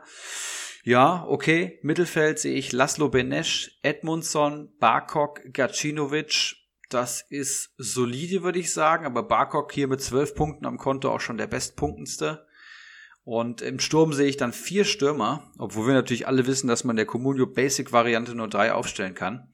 Marius Wolf, Quaison, Bebu und Joao Victor. Ja, interessanter Kader. Der beste, punktbeste Spieler hat tatsächlich 16 Punkte am Konto und ist Daily Sinkgraven. und Der ähm, nicht mal gespielt hat am Wochenende, glaube ich. Also der saß äh, auf der Bank, meine ich, mitbekommen zu haben. meine ich Ja, auch. ist und richtig. ich will euch hier kurz noch die Saisonziele äh, zu Gemüte führen. Saisonziel ist der Klassenerhalt. Ja, da ist er dran und es ist ein realistisches, demütiges Ziel für einen Aufsteiger, finde ich vollkommen in Ordnung. Meistertipp ist Danino Nominio. Ja, da muss er erstmal an Bacardi vorbei, würde ich sagen. Kostümtipp ist, ich muss die Liga erst kennenlernen. Da wollte er sich keine Feinde machen und hat Angst, seine Giftpfeile zu verschießen in Richtung der Konkurrenz, aber auch in Ordnung. Comunio Player to watch, Mijat Gacinovic. Da kann ich ihm gleich sagen, das kann er vergessen. Überraschung der Saison, Olaf Melberg, der mittlerweile, glaube ich, auch in der ersten Liga angekommen ist, macht es auf jeden Fall besser als er aktuell. Und Enttäuschung der Saison ist Herr Wanner und das passt wie die Faust aufs Auge. Und jetzt ihr bitte. Was hat er denn mit Gacinovic? Weil den hat er auch im Team tatsächlich. Ähm, also, keine Ahnung, ob er wenig Bundesliga die letzten Jahre geschaut hat, aber puh, ob er mit dem jetzt so glücklich wird, Keine Ahnung, schauen wir mal kurz hier ins Team. Also Sinkgraven habe ich mich ja von getrennt tatsächlich zum richtigen Zeitpunkt anscheinend. Da hatte ich ja auch in der Facebook-Gruppe gefragt. Also bei mir ging es auch eher tatsächlich Richtung Sinkgraven. Die Community hat mich dann überzeugt, äh, an Knoche festzuhalten. Gott sei Dank habe ich es gemacht. Ähm, deswegen Sinkgraven, ja, schwierig, weil Wendell auch unter einer Woche, meine ich, in der Startformation stand. Ähm, das, das kommt ein bisschen überraschend. Sühle hat er noch hinten drin. Das ist ja, auch das kein Safe-Pick im Moment, hat immer wieder, sitzt immer wieder auf der Bank. Jetzt hat er, glaube ich, auch noch Corona, wobei der auch wieder negativ ist. Das, das weiß man ja in München alles anscheinend nicht so wirklich. Mm, mit Benesch, jemanden, der jetzt von der Verletzung zurückkommt, das kann zumindest mal Marktwert generieren. Barcock, eine ähnliche Situation, also würde ich auch ein bisschen, ja, mal schauen, wo, wo, wo dem sein Marktwert jetzt noch so hingeht. Also 1,6 im Moment wert, ich weiß nicht, für wie viel er gekauft hat. Ähm, also ich hätte, also bei zwei hätte ich ihn schon verkauft, aber das war auch eine andere Situation. Ich hatte ihn für ein paar hunderttausend gekauft. Jetzt, jetzt wird er natürlich ordentlich steigen, aber meiner Meinung nach auf jeden Fall ein Verkaufskandidat vielleicht. Ähm, und der Vierersturm, ja, hm. zum einen sind es jetzt nicht so die Punktegranaten und zum, zum einen ist es mindestens einer zu viel. Also da würde ich dann doch lieber äh, noch in die Verteidigung oder ins Mittelfeld stecken. Ja, Vielleicht hat er sich da äh, ein bisschen übernommen mit äh, vom Prinz zum King in einer Saison. Das, das bleibt natürlich nochmal abzuwarten. Wie sieht's Kiezkicker? Ich, mir, mir schwebt was im, im Kopf äh, an der Bewertung, aber vielleicht kann mich Kiezkicker ja noch umstimmen. Ja, ich finde es auch ganz schwierig. Ähm, ich habe jetzt mal kurz durchgezählt und ich sehe, glaube ich, nur Marius Wolf, der der am Wochenende in der Startelf stand. Also das ist halt wirklich, nur einen Spieler aus der Startelf im Kader zu haben. Alle anderen Spieler kriegen ihre Spielzeit, na klar, aber sind eher Bankkandidaten oder so, ja, mal Bank, mal Startelf rotieren zwischen äh, den beiden Positionen. Von daher, er hat so viele, viele Typen Gacinovic im Kader irgendwie. Also die, wo man so sagt, ja, die können mal ihr Tor schießen, ähm, aber so langfristig sind die halt nicht die sicherste Anlage. Von daher, ähm, ja, finde ich es auch ganz schwierig. Ein Benesch ist jetzt zurückgekommen von der Verletzung, äh, wurde gleich mal eingewechselt, drei Punkte, ist natürlich sehr gut, aber das Angebot auch hoch im Gladbacher Mittelfeld. Der wird auch kein Stammspieler mehr werden. Bei Gladbach äh, lehne ich mich jetzt mal aus dem Fenster. Ähm, ja, Süle für fünf Millionen. Hast du auch schon gesagt, Philipp, dass der auch vor der Corona-Erkrankung äh, immer gependelt ist zwischen Startelf und Bank ähm, ist auch kein sicherer Stammspieler und dann wird's halt wirklich sehr, sehr eng. Vom Quaison erhoffe ich mir noch mehr. Also der hat in der letzten Saison ja, glaube ich, zwölf Tore oder so gemacht. Der kann auf jeden Fall ähm, noch besser werden die Saison und da sehe ich auch Marktwertpotenzial. Ähm, ja, aber allgemein würde ich mich an seiner Stelle eher mal darauf fokussieren, halt Stammspieler von Vereinen zu holen, die vielleicht auch keine Europa League spielen oder ähm, ja, wo du halt sicher sein kannst, okay, der macht alle Spiele, wenn er nicht verletzt ist. Von daher, ich habe auch noch keine Punkte, also wirklich, ich, vielleicht fängt Erik mal an mit seinen Punkten. Sehr gerne. Also ich kann hier summa summarum sehen, äh, sagen, dass ich, also teuerster Spieler ist Süle mit 4,8 Millionen und dann kommt auch schon Quaiser mit 2,68 Millionen. Und punktbester Spieler habe ich schon gesagt, Daily Sinkgraven. Und da müssen alle Alarmglocken angeben. Das ist brandgefährlich. Ich sehe keine Leistungsträger und ich sehe vor allem nicht mal diese Hamsterer, mit denen du zumindest deine 10 Punkte am Wochenende holst oder deine 15 Punkte, sondern Gacinovic, ja, Barkok ist im Aufwind okay, aber ansonsten weiß ich nicht. Quaison jetzt auf der Bank, ähm, Marius Wolf ist auch kein Heilsbringer. Bibu muss da den Sturm anführen aktuell und bei Hoffenheim ist auch schwierig. Der hat ja ein Spiel gehabt gegen Bayern, da hat er eine Torvorlage gehabt mit sieben Punkten. Ansonsten kam da wirklich wenig. Also ich kann gut gewollte fünf Ibra-Punkte geben, aber mehr ist hier nicht drin.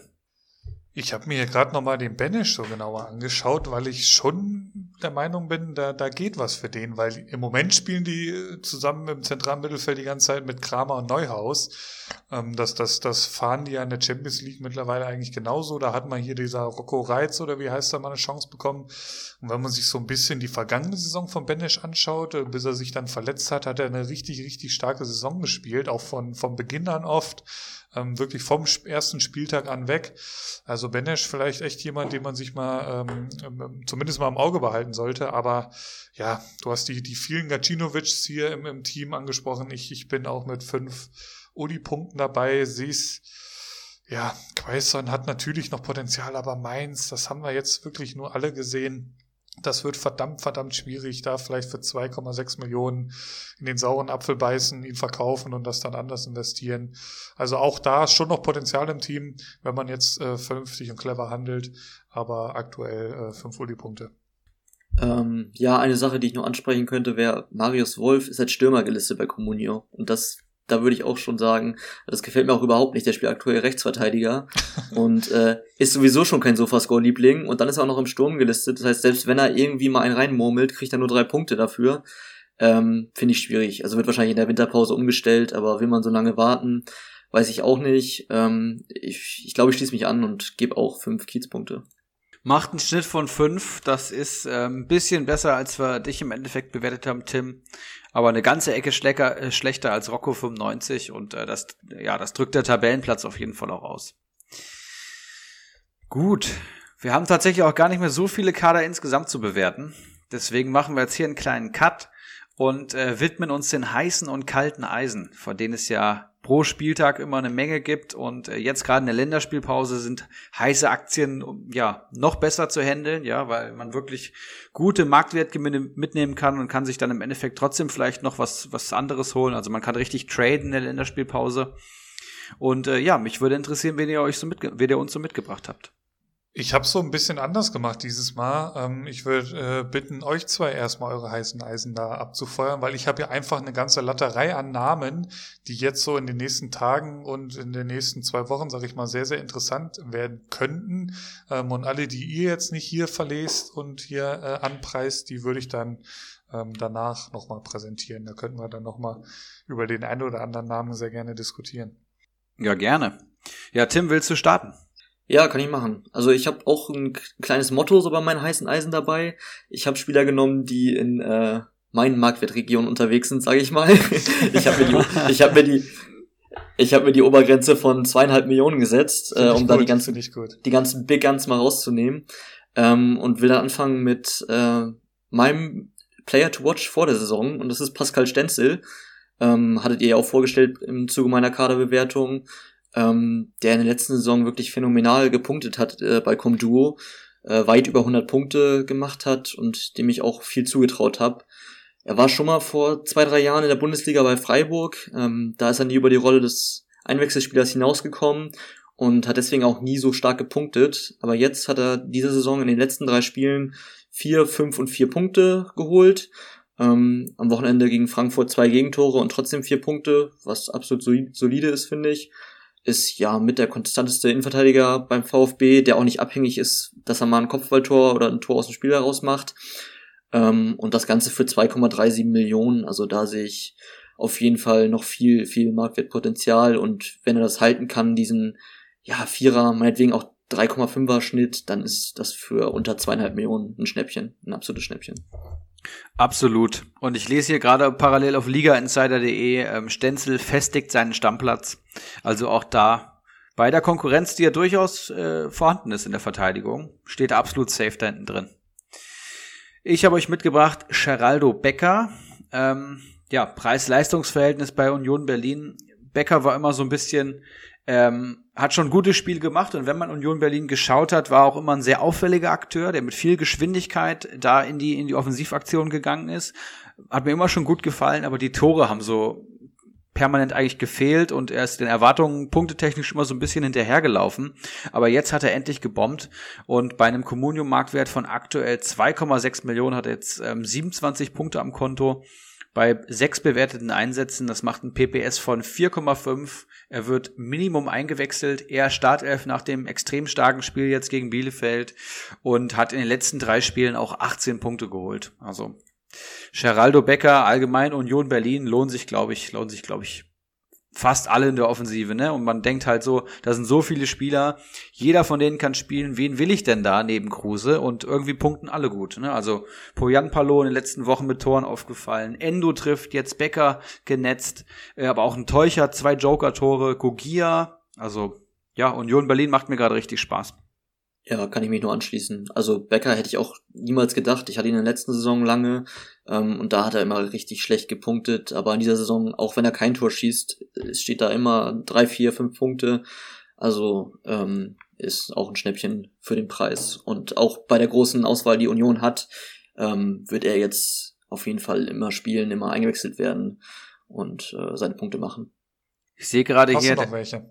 Ich, ein Wort noch zu Becker. Ich sehe gerade, Mhm. er wurde noch nie eingewechselt. Das heißt, sechsmal Startelf, einmal nicht im Kader gewesen. Also, das ist eine Stammplatzgarantie wohl.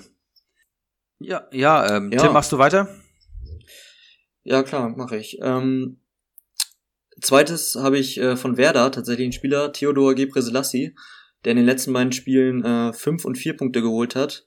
Ähm, das ist jetzt nicht so der klassische Punktehamster und ist jetzt dem Sofascore auch nicht so unbedingt super zugeneigt, hat noch nie die 100 Punkte gerissen, aber in der letzten Saison 72 gemacht und davor 97, also er ist knapp dran. Und ähm, wenn man da auf den Marktwert guckt, das sind aktuell 2,14 Millionen. Das ist auch ein Schnäppchen und der hat auch eine absolute Stammplatzgarantie. Also den hat Florian Kohfeldt schon so oft hervorgehoben, dass das ein absolut wichtiger Spieler für ihn ist und ähm, ja, kann man inzwischen schon als kleine Werder-Legende bezeichnen. Wie gesagt, wenn der fit ist, spielt er immer und äh, in letzter Zeit hat er auch bewiesen, dass er bei Comunio punkten kann.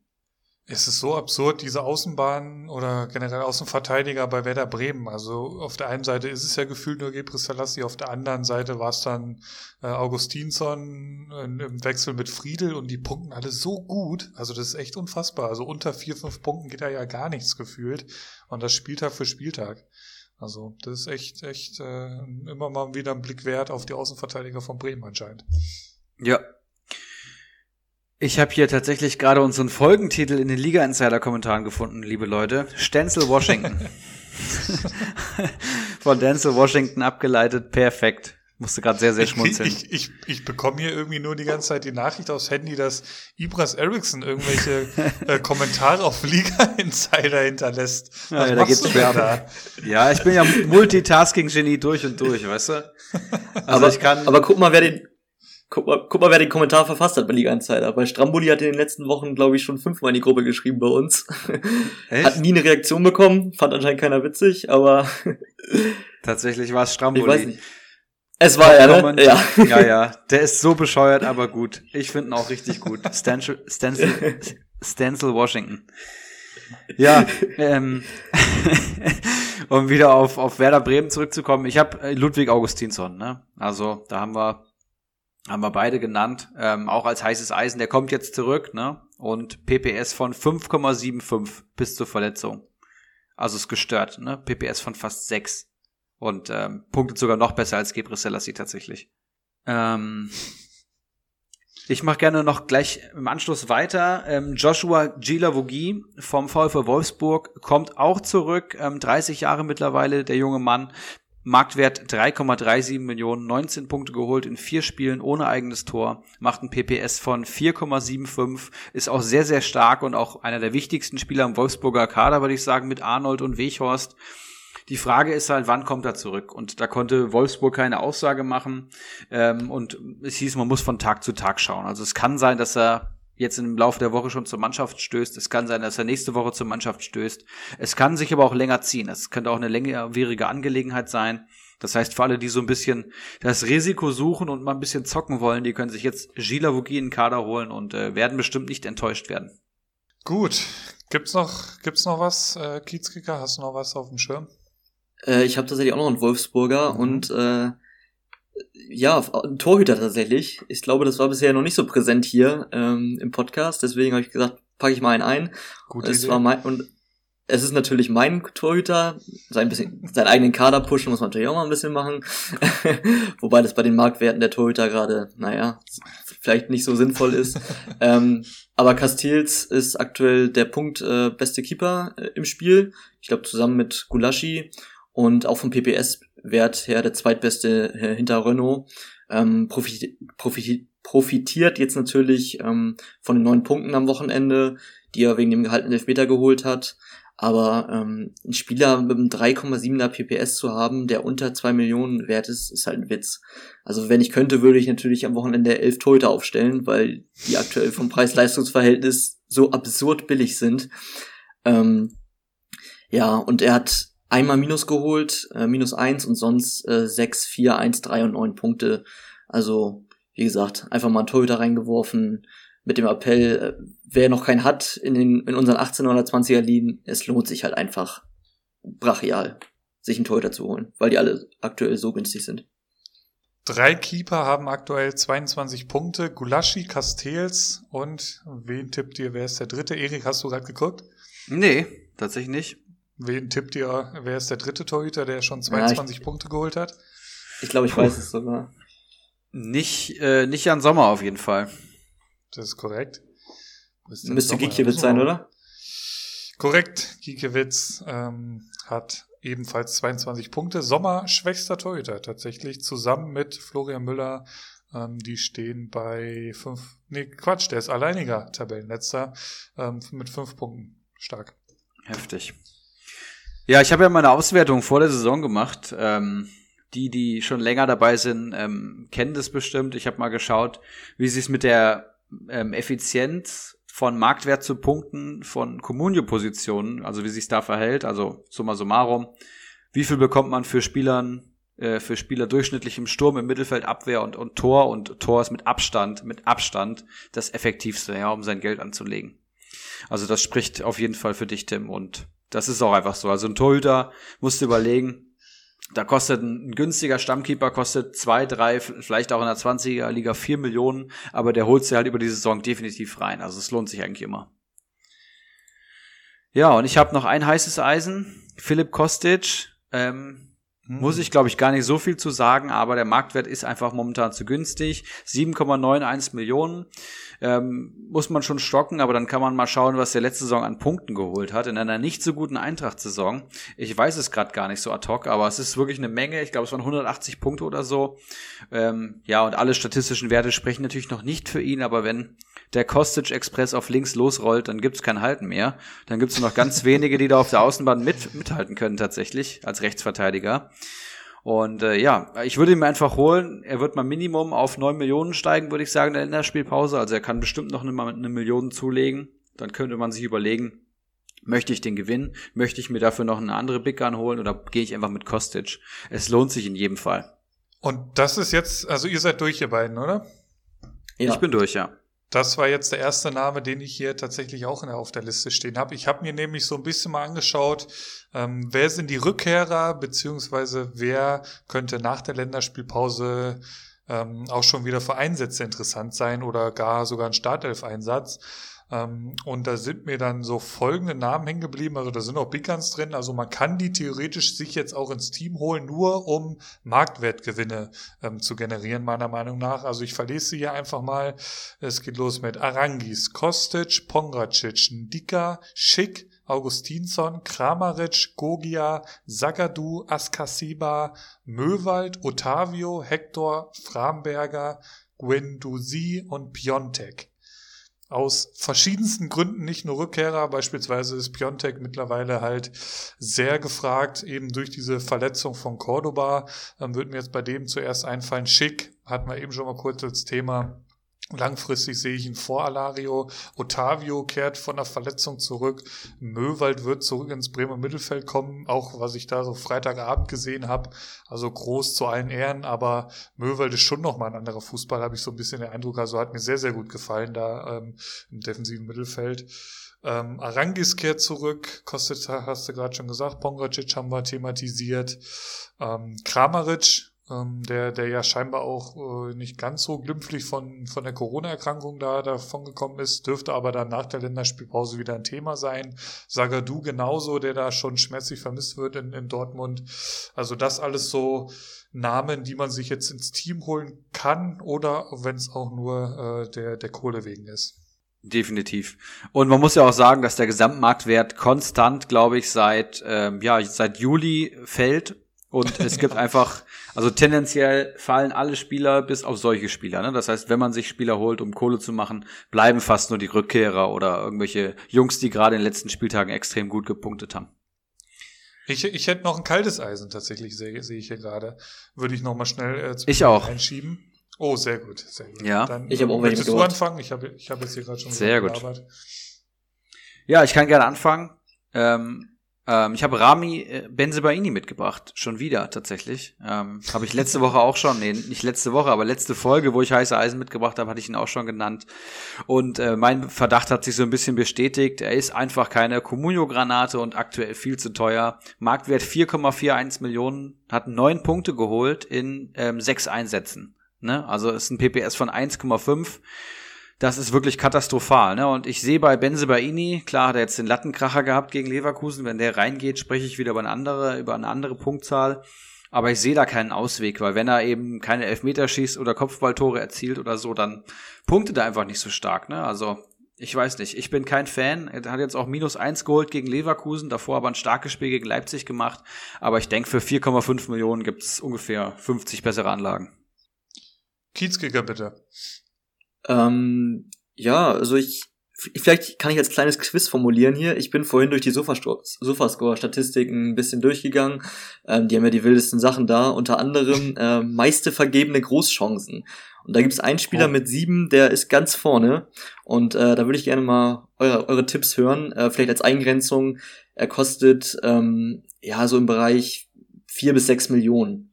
Also das ist natürlich eine große Auswahl, die ihr jetzt habt, aber ähm, er hat jetzt am Wochenende auch schon wieder mindestens eine Großchance vergeben. Vielleicht kommt er drauf. Also ich hätte einen Namen im, im, im, Gedächtnis, aber der mir sofort einfallen würde. Hast du schon einen, Erik?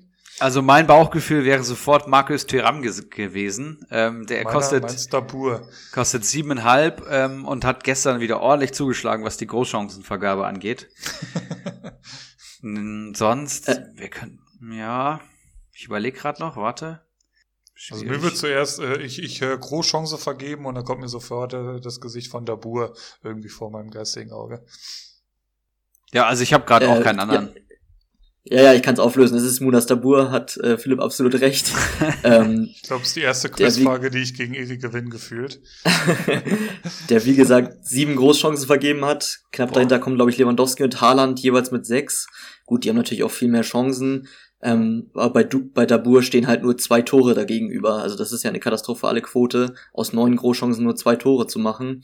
Ähm, und wie gesagt, bei den beiden Toren hat er gegen Bayern hat er eins erzielt, hat er neun Punkte gemacht, aber beim äh, Spiel gegen Union hat er auch getroffen und nur vier Punkte geholt. Das heißt, er hat nur einen Punkt geholt plus die drei Punkte vom Tor. Es ist einfach ähm, ja, selbst wenn er trifft, punktet er nicht gut. Von daher ist da auch 4,5 Millionen für mich viel zu teuer und deswegen für mich auch ein kaltes Eisen. Und ich meine, ich hatte letzte Woche mal ein Hoffenheim-Spiel gesehen, da wurde er dann auch äh, zurückgepfiffen, weil er vorher am Abseits stand und dann stand er in dieser Situation halt auch alleine vorm Tor und hat ihn jedes Mal daneben gesetzt. Und die zählen ja dann wahrscheinlich gar nicht mit in die Statistik rein, wenn vorher abgepfiffen wird. Also Dabur, hm, Europa League scheinbar ganz gut, aber Bundesliga ähm, wird man, wird man sehen, wenn Kramaric wiederkommt, wie sich generell so das Offensivspiel da von Hoffenheim aufstellt. Ich habe äh, einen Wolfsburger mitgebracht, äh, und zwar Brooks. Ähm, der ist eigentlich gar nicht so schlecht in die Saison gekommen. Wir hatten es eben schon mal kurz angerissen auch wenn man sich so seine Comunio-Leistung so ein bisschen anschaut, 21 Punkte nach sieben Spielen, das ist okay. Ähm, aber wenn man sich so die, die Wolfsburg-Spiele in letzter Zeit angeschaut hat, und dazu gab es ja viele Möglichkeiten, also die, die spielen ja gefühlt irgendwie immer sonntags, ähm, da hat man doch schon gesehen, dass er halt immer wieder für so einen Wackler gut ist. Und da Pongracic halt nach der Krankheit äh, jetzt schon seit zwei Wochen wieder Mannschaftstraining ist, dürfte es wohl jetzt ja spätestens nach der Länderspielpause dann zu einem Wechsel kommen. Ähm, und der aktuelle Marktwert ist halt von Brooks äh, 3,5 Millionen.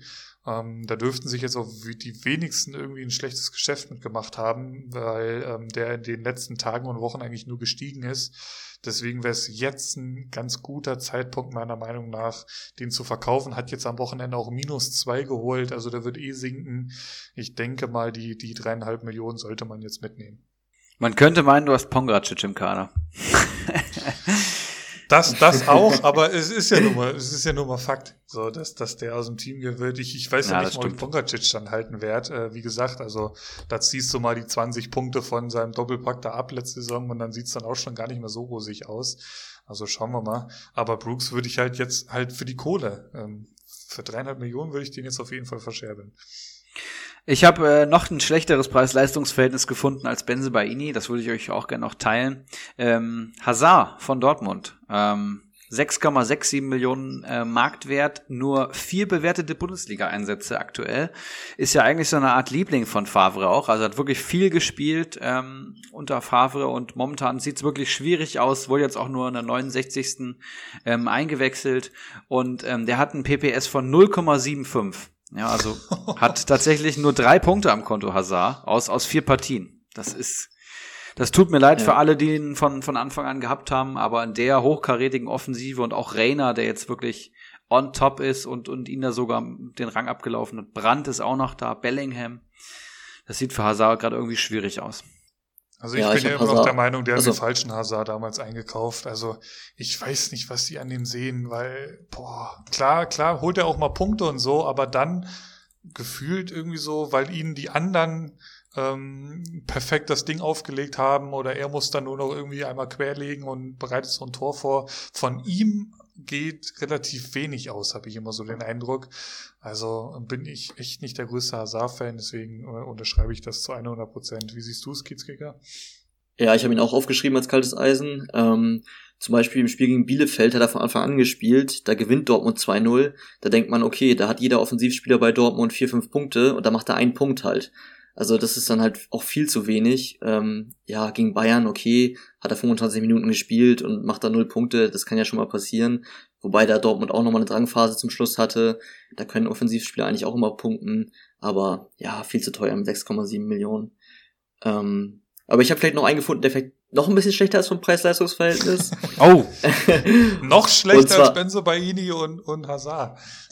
Ja, ja, und zwar ist es äh, der neunteuerste Spieler aktuell bei Comunio und das ist äh, Douglas Costa, der aktuell zehn, oh. äh, fast, fast zehn Millionen kostet, ich glaube neuneinhalb Millionen, der über Nacht von gestern auf heute, warum auch immer, plus 950.000 gestiegen ist. Der hat, nicht, der hat nicht mal gespielt gegen Dortmund, also ich, das verstehe ich halt wirklich überhaupt nicht. Hat bis jetzt drei Einsätze gehabt bei Bayern, ähm, und hat da einmal sieben Punkte, glaube ich, geholt, äh, einmal ein Punkt, also der steht bei neun Punkten oder so, kostet fast zehn Millionen, ist neunteuerster Spieler und äh, ja, wird nicht viel Einsätze, also wird Einsätze kriegen, da auch mal treffen, aber es ist halt nicht ansatzweise gerechtfertigt, dass er so teuer ist, also fast zehn Millionen ähm, und ja, spielt dann nicht mal gegen Dortmund und wird nicht mal eingewechselt.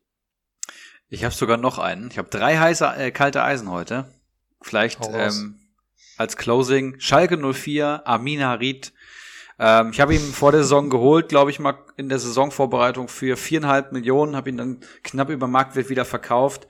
Ja, und er hat einen Communio-Marktwert von 3,5 Millionen, hat, glaube ich, vorletztes Spiel auch eine Torbeteiligung gehabt, aber hat jetzt sechs Punkte am Konto in fünf Einsätzen ja, macht ein PPS von 1,2 und Narit lebt halt vor allem von Torvorlagen und eigenen Toren. Und das ist bei Schalke momentan ein ganz, ganz schwieriges Pflaster, ja. Auch gegen Mainz hat das nicht geklappt. Jetzt spielen sie daheim gegen Wolfsburg, da könnte was gehen.